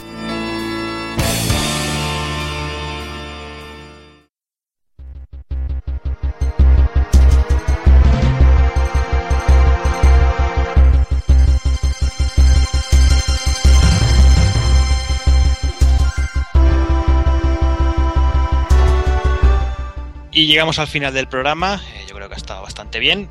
Y bueno, vamos a ir despidiéndonos del personal. Eh, señor Pepa Lacán, muchas gracias por, por haber aceptado esta invitación y estar por aquí desvariando un ratito. Muchas gracias a vosotros por haberme convidado a mí. Eh, la verdad es que ha sido un placer estar con vosotros aquí esta noche y vaya, eh, encantado. Para cuando queráis. Hombre, ya sabes que no será la última. y bueno, ya sabéis, eh, su canal de YouTube, Pepe Alacán. Pepe Alacán, canal de YouTube, Viciados Podcast, a ver que no me deje nada, eh, Zona Jugona y Canal Pirata Namek. Canal Por Pirata Namek, a, a este hombre por allí dándolo todo. Ahí estamos, sí. La verdad es que no paro quieto, ¿eh? No paro quieto, ya no tengo tiempo. Bueno, Bueno, eso está bien. Pues nada, señor, un abrazo y nos, nos, nos oímos en breve. Dark Kafka, Yo estoy agradecida y emocionada. Estoy muy contento, tío, de volver a estar aquí con vosotros. Una, un programilla más de estos retro que me gustan tanto. Bien acompañado con el invitado especial, con Pep y con vosotros que sois mis fuckers preferidos. Y nada, deseando ver. Si eso lo digo a todas, como lo sabes, pirata. Que es deseando ver con qué so- sorprendemos o intentamos sorprender a la gente que va a preparar el siguiente programa. Yo espero que yo sea creo que el próximo va a sorprender, mira. Sí, Yo creo que sí. me, me tienta, me tienta, me, me turba. Bueno, pues ya, ya, ya te informaré. Pues nada, Ya me señor, turbaré. nos escuchamos de aquí un mesecito. Un, un beso negro para todos. Otro para ti. Señor Evil. Pues nada, un placer, sobre todo compartir aquí un programa sobre una gran saga que ya sabes que a mí me gusta tanto Sega como Nintendo muchísimo, ya sabes que me, me pondría entre los dos, en cualquiera de los dos bandos, tranquilamente. Y nada, eh, disfrutar sobre todo con los, los, los- los compañeros de siempre, hasta la ratilla del Kafka que, que mira, ha estado esta vez también. y sobre todo tener, sí. y, y tener Pesas 100 a, kilos, cabrón. Y tener a, a alguien que, que quiera la Mega Drive como, como Pepa Lacan, que, que siempre estamos por ahí soltando nuestras tonterías y, y nuestras viejuneces. y bueno, que es un tío que si le preguntas cualquier cosa sobre lo que es apartado técnico, sobre todo sobre cómo funciona un cartucho, cómo limpiar un cartucho para que funcione, es un tío que, que sabe de todo. Y es una máquina. Y nada, un placer haber compartido aquí programa co- con, él y sobre todo con, los con los colegas de, de Pulpo, como siempre, y encima en un, un grandioso juego, una grandiosa saga. Muy bien. Y nada, me despido ya también de, del señor Doki en tierras ecuatorianas. Queremos que hasta última hora, no me, nunca mejor dicho, he podido participar en el programa y, y ha sido todo una. Ha sido, lo agradezco muchísimo porque ha sido, ha sido una pasada el poder hacer el programa desde, desde aquí porque me hace sentir también un poquito más en casa porque todo esto es un poquito extraño. Estoy con un choque cultural ahora mismo bastante gordo en la cabeza. Y bueno, ha sido un placer también, sobre todo por poder eh, hablar de un juegazo que, como he dicho antes, que, que es historia de los recreativos, historia de la, historia de las consolas. Y aprender un poquito más de ello y a esperar a ver con qué sorprendemos o intentamos sorprender la próxima semana. Y yo voy muy contento porque he descubierto un nuevo sistema de, de transporte y voy a dejar de ir en patines o en bus o en metro y a partir de ahora voy a contratar ninjas para que me lleven a los sitios. Como debe ser. Puede si ser. así si vienen más rápido y, y no sufre el jet lag tú. Ahí está, ahí está. Pues nada, Doki, eh, que te vaya bien lo que te queda por allí.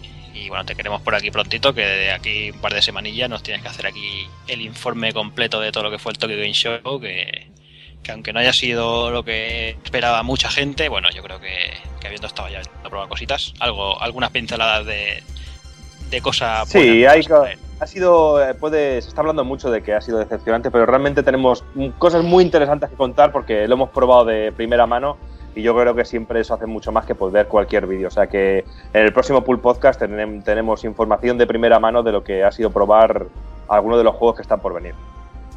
Genial. Y nada, yo no quería terminar sin, sin mandar un saludo a Tago-kun, que lo tenemos jodido hoy y, bueno, que no ha podido estar entre nosotros. Y bueno, y como siempre, eh, dejaros unas pequeñas pistas para el siguiente retro, que bueno, que en el siguiente cogeremos el aspecto de un elfo, nos pasaremos por aldeas, por bosques, y bueno, y creo que, que poquito más puedo decir, porque si no, se va a notar demasiado. Así que señoras, señores, niños, niñas, ser buenos y nos escuchamos en 15 días. Un saludo a todos.